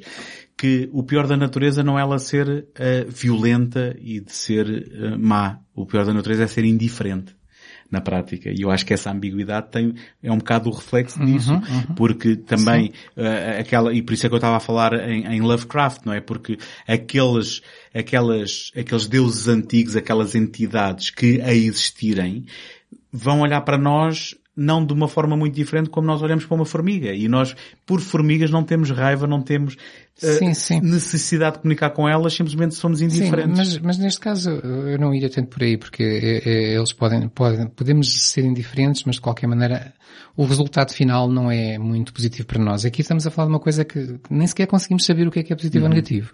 E, e pronto, filmes que, que, que me pareceram logo filhos diretos, falámos já aqui de Star Trek, o primeiro filme acho que tem muito de 2001. Bem, até porque também copia lá aquela cena do, da, daquela sequência final da, agora da Star, da Stargate, não é? Ah, da Stargate. Tem- sim, tens, sim. também, tens também aquela sequência quando eles encontram a nébula. Sim, sim, sim. que sim, também tem ali uns efeitos especiais muito psicadélicos que remete inevitavelmente. em termos de contacto com extraterrestres ambíguos, eh, o contacto do Carl Sagan, eh, Foi um exemplo dado pelo filme, Tomás também. eh, é, é realmente algo que está está muito ligado. Aliás, o, o- por acaso no 2010, no livro, o, o Heywood Floyd, eh, quando encontra o tal russo que vem falar com ele, ele diz assim, tive que, o, que no livro é amigo, no filme é que não é, era isto ou, ou estar a assistir a mais uma conferência daquele gajo do, do SETI, que é o Search for Extraterrestrial Intelligence, que era o Carl Sagan, eh, faz essa piada. E- mas depois no outro livro mais à frente ele fala melhor dele. Eh, eles eram amigos e, e- e- essa história de Júpiter eles, eles conferenciaram mesmo sobre como é que, como é que haveria de pôr os, os, os seres em, em Ok, Júpiter. não sabia Foi. esse pormenor. Ahm, depois ia falar do, do, do Arrival, como um filme recente que também nos traz uns extraterrestres ambíguos, digamos assim, embora depois no final pareçam ter, ter uma Sim. atitude positiva. Em- ainda em relação a, a, a tal, aos tais Old Ones, ou, ou os, os Firstborn, ou os seres que poss- podem ter tido influência na, na, na- na vida na Terra, eu lembrei-me de dois filmes, o, o Prometheus, do Ridley Scott, e o, qual é o outro? O que eu, que eu, que eu escrevi aqui agora, já, já nem me lembro do que é que escrevi. O, o Mission to Mars, do Brian De Palma. Uhum. Não, vejo, não vejo esse filme desde que o vi no cinema. Dois originalmente. filmes em que se diz que a matéria genética que veio evoluir como vida na Terra foi trazida de fora. Uhum. Eh, pronto, no 2001 não é bem isto, é apenas uma, um, um catalisador, não, não é uma origem, mas pronto, a ideia é a mesma. E, hum, e achei curioso, comecei a ver recentemente uma série de televisão chamada Another Life, não sei se vocês conhecem, que tem a ver com, também com um primeiro contacto, algo, alguma coisa que chega à Terra que não sabe o que é e emite um sinal, não se sabe bem para onde, então envia-se uma nave para procurar o alvo desse sinal. Pronto, lembra alguma coisa, não é? Sim, claro. E, mas, mas pronto, é, é- é um pouco isso. É, é- é muito difícil, até a nível estético, estou-me a lembrar do Gravity, que foi muito comparado com, com, o- com o 2001. É muito difícil hoje, quando se faz uma coisa bem feita, seja a nível temático, seja a nível estético, seja, seja hum, eh, mesmo a nível narrativo, eh, se está muito bem feito, alguém Sim. se lembra do 2001 Eu- por, um, por um lado qualquer. não é? Eu vou ser muito honesto. Comparar o Gravity com o 2001 é única e exclusivamente por causa das cenas em que não há som no espaço. Ah, é sério, porque Um, eu, esteticamente... eu- eu- eu, na verdade, essa lista está bastante completa e vou só acrescentar um título, que é o Interstellar. Ah, esse esse é, é, é hoje em dia é muito, é, é discutido como a abordagem contemporânea ao 2001. é, ou seja, é, é como é se o fosse mais proto 2001 de- desta é, lista, não é? Ou seja, mesmo a própria estrutura narrativa dos episódios é muito parecida. O último capítulo, a ideia é a mesma. Uhum. A ideia existem uns seres, desta vez mais concretos. Eles já dizem que é da quinta dimensão. Bem- se bem que com uma Ah. pincelada de amor também. Sim. Porque- Ah, se, se fosse a pincelada fosse só de amor e não fosse só de charupada também, mas pronto, isso é outra questão. Mas, mas de facto também falam nos seres de quinta dimensão, que também eram humanos, que depois evoluíram de certa forma para esses estádios mais avançados e estão-nos agora a ajudar. A grande diferença que eu encontro entre o 2000 e o Interstellar e a razão pela qual eu desgosto fortemente do Interstellar no, no É, seu fim. é o Nolan final, ter que definir as regras todas do jogo, não é? É, essa e é- cumpri-las. essa parte é um, é, Pensa- é- Pensava que é era o uma. Matt Damon. Uh, Matt também aparece tão pouco e rapidamente desaparece de cena que não me incomoda o suficiente. Não, a, a razão principal é, enquanto que o 2001 encerra a sua narrativa com um, certo enigmatismo, uh, certas questões, um certo mistério, à volta das mesmas questões que o levam a, a- ser concretizado, o Interstellar encerra-as. O Interstellar termina, uh, ou, seja, tem, tem- ou seja, tem aquela cena bastante críptica, mas que de certa forma nós não precisamos de compreender exatamente o que é que se passou, porque ele depois diz-nos o que é que se passou. Se passou. Ó, ó, ele diz, Tomás, ah, aconteceu isto e isto, Estamos a falar, tudo e não sei o quê. estamos a falar de um filme de ficção Ah. que usa como dispositivo narrativo Talking Heads a explicar sim, sim. partes da narrativa Sim, como se fosse um documentário. Ah, mas eu dizer. repara, mas isso já é aquilo da sobreexposição, não é? Mas Vocês sabiam que uh, o Stanley Kubrick mandou um dos seus assistentes entrevistar cientistas pelo mundo todo sobre questões que ele tinha delineado, porque ele tinha planeado fazer um prólogo ao filme em que juntava alguns desses testemunhos para enquadrar as pessoas. Não sabia. Vê, vê como esteticamente este filme podia ter sido tão diferente. Exato. E quando ele depois disse, não, isto afinal, um, e, e é engraçado porque no Blu-ray tens... O Nolan quis meter tudo. Uh, bom, o Nolan é um bocado essa abordagem, mas, mas isto para dizer que no Blu-ray uh, há um pequeno segmento onde, onde se fala de algumas das respostas e de, dos temas discutidos. Sim, isso mostra a preocupação que ele tinha para que as pessoas compreendessem, para compreendessem que aquilo podia ser verdade. Claro. Porque no fundo, isto acontece muitas vezes, quando, quando é, é, é, ver a história do com a, com a mentira, como é que é? Com a verdade me enganas, não é? Sim. Quando se conta uma coisa muito verosímil, ninguém acredita, mas depois quando se mente muito, as pessoas já acreditam. E, e o próprio Clark, eu li alguns ele a dizer que um dos grandes desafios de um autor de ficção científica é saber o quanto é que tem que explicar ao seu uh, hum. leitor ou o quanto é que pode confiar nele para ele saber certas coisas. Hum. E eu acho que o Interstellar não encontrou esse equilíbrio na medida em que ele explicou demais o que não precisava de ser explicado e não explicou nada o que se calhar precisava de ser explicado. Mas pronto, mas isto foi só para, para estabelecer que Mas de, qualquer maneira, desculpa lá Tomás, eu acho que o 2001 tem uma grande desvantagem. O 2001, 2010 e 2061 é com tantas missões de salvamento, nunca salvam o Matt Damon. pois não. É verdade, e o Interstellar faz Nunca isso, não é? resgatam É verdade. o- o Mas Matt em, Damon. em adição, o Interstellar, que eu acho que é o mais uh, proto 2001 em toda a sua estrutura. Uh, ou seja, é como se fosse uma, uma abordagem contemporânea do que o 2001 queria fazer. Depois há, há, há, há, um filme e uma série que vão de encontro a esta ideia toda do primeiro contacto, em que há um sinal que é emitido e depois vamos tentar descobrir o que é que aconteceu, o que é que não aconteceu.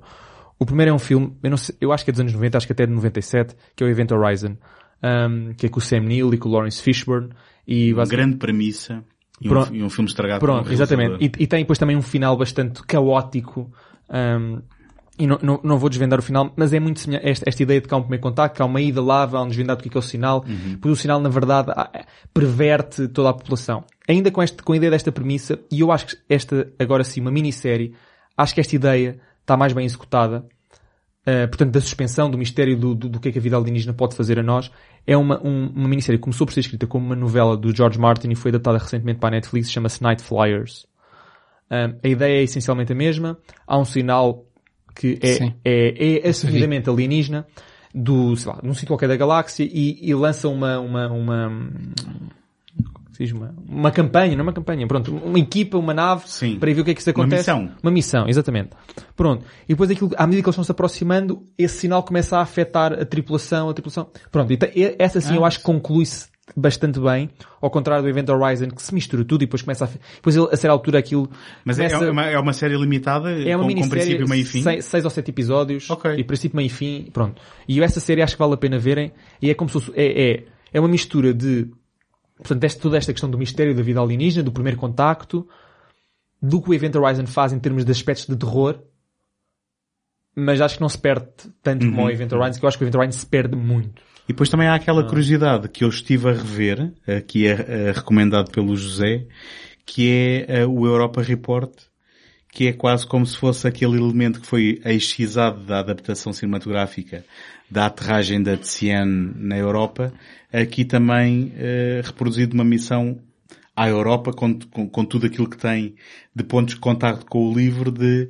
ir-se investigar se tem vida, ir, ir aterrar no gelo, ter, perfurar para, para mandar sondas lá para baixo e depois de repente, digamos, a catástrofe acontece. Ahm, bom, começa a acontecer com acidentes no espaço, não é? Ahm, e depois também com o surgimento de vida que ou, ou por ser maligno, ou por ser indiferente e, e reagir simplesmente hum, aos astronautas que lá vão, v- vão colocar a missão em perigo, não é? Não sei se, se tem É mais isso, algo. é isso. É isso, não é? Eh, já agora, eh, não tem nada a ver com isto, mas eh, é arte a ciclar, não sei se vocês sabem, o Childhood's End tem uma versão de minissérie televisiva. Sim, adaptada pelo Não- canal, não pelo canal. Sci-Fi. Não Uhum. conheço. É a única outra obra dele que eu, que eu vi em, em, em televisão. Sim, eu também, E vale a também- pena? eu também vi isso. Sim, eu gostei. Sim. Ok. E é, e é 30 mil temporadas ou uma coisa? Não, não, tu- também é- Seis ou sete episódios. Ok. Também é uma minissérie, é tipo Night Flyers. Ok, ok. E Muito é tudo, bem. então. Eh, bom, Sim. se calhar até Este curtinho, acabávamos afinal. este, não. Este foi curtinho. Ah, sim, sim. Então, Para chatearmos mais Bem, e agradecemos a todos os ouvintes que estão connosco até Epá, ao assim, final. se ainda estão Ah. aqui, pá, mandem um mail e vão ter um brinde. Exato. agora, agora estou curioso se mandarem mail, estou tramado. Mail ou Facebook. Eh, um, ou, ou então, sim, procurem o nosso Facebook do Universo Paralelo. A nossa página, exatamente. A nossa página que foi eh, rece- recentemente, relativamente recentemente criada.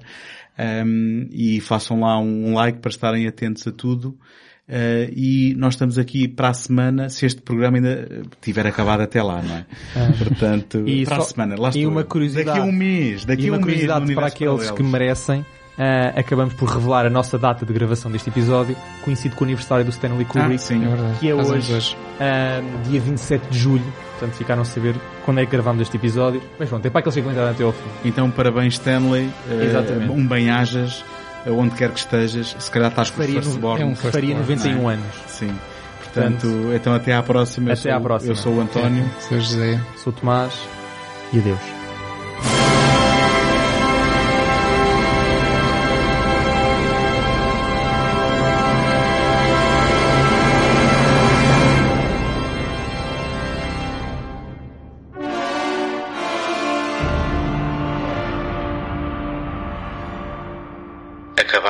Ouvir um episódio de Universos Paralelos, um programa mensal do segundo take. Apoiem o trabalho do Tomás em imaginalta.net, do José em ajanelaencantada.wordpress.com e do António em segundotake.com, onde também podem subscrever este podcast. Dentro de momentos, a emissão voltará ao normal.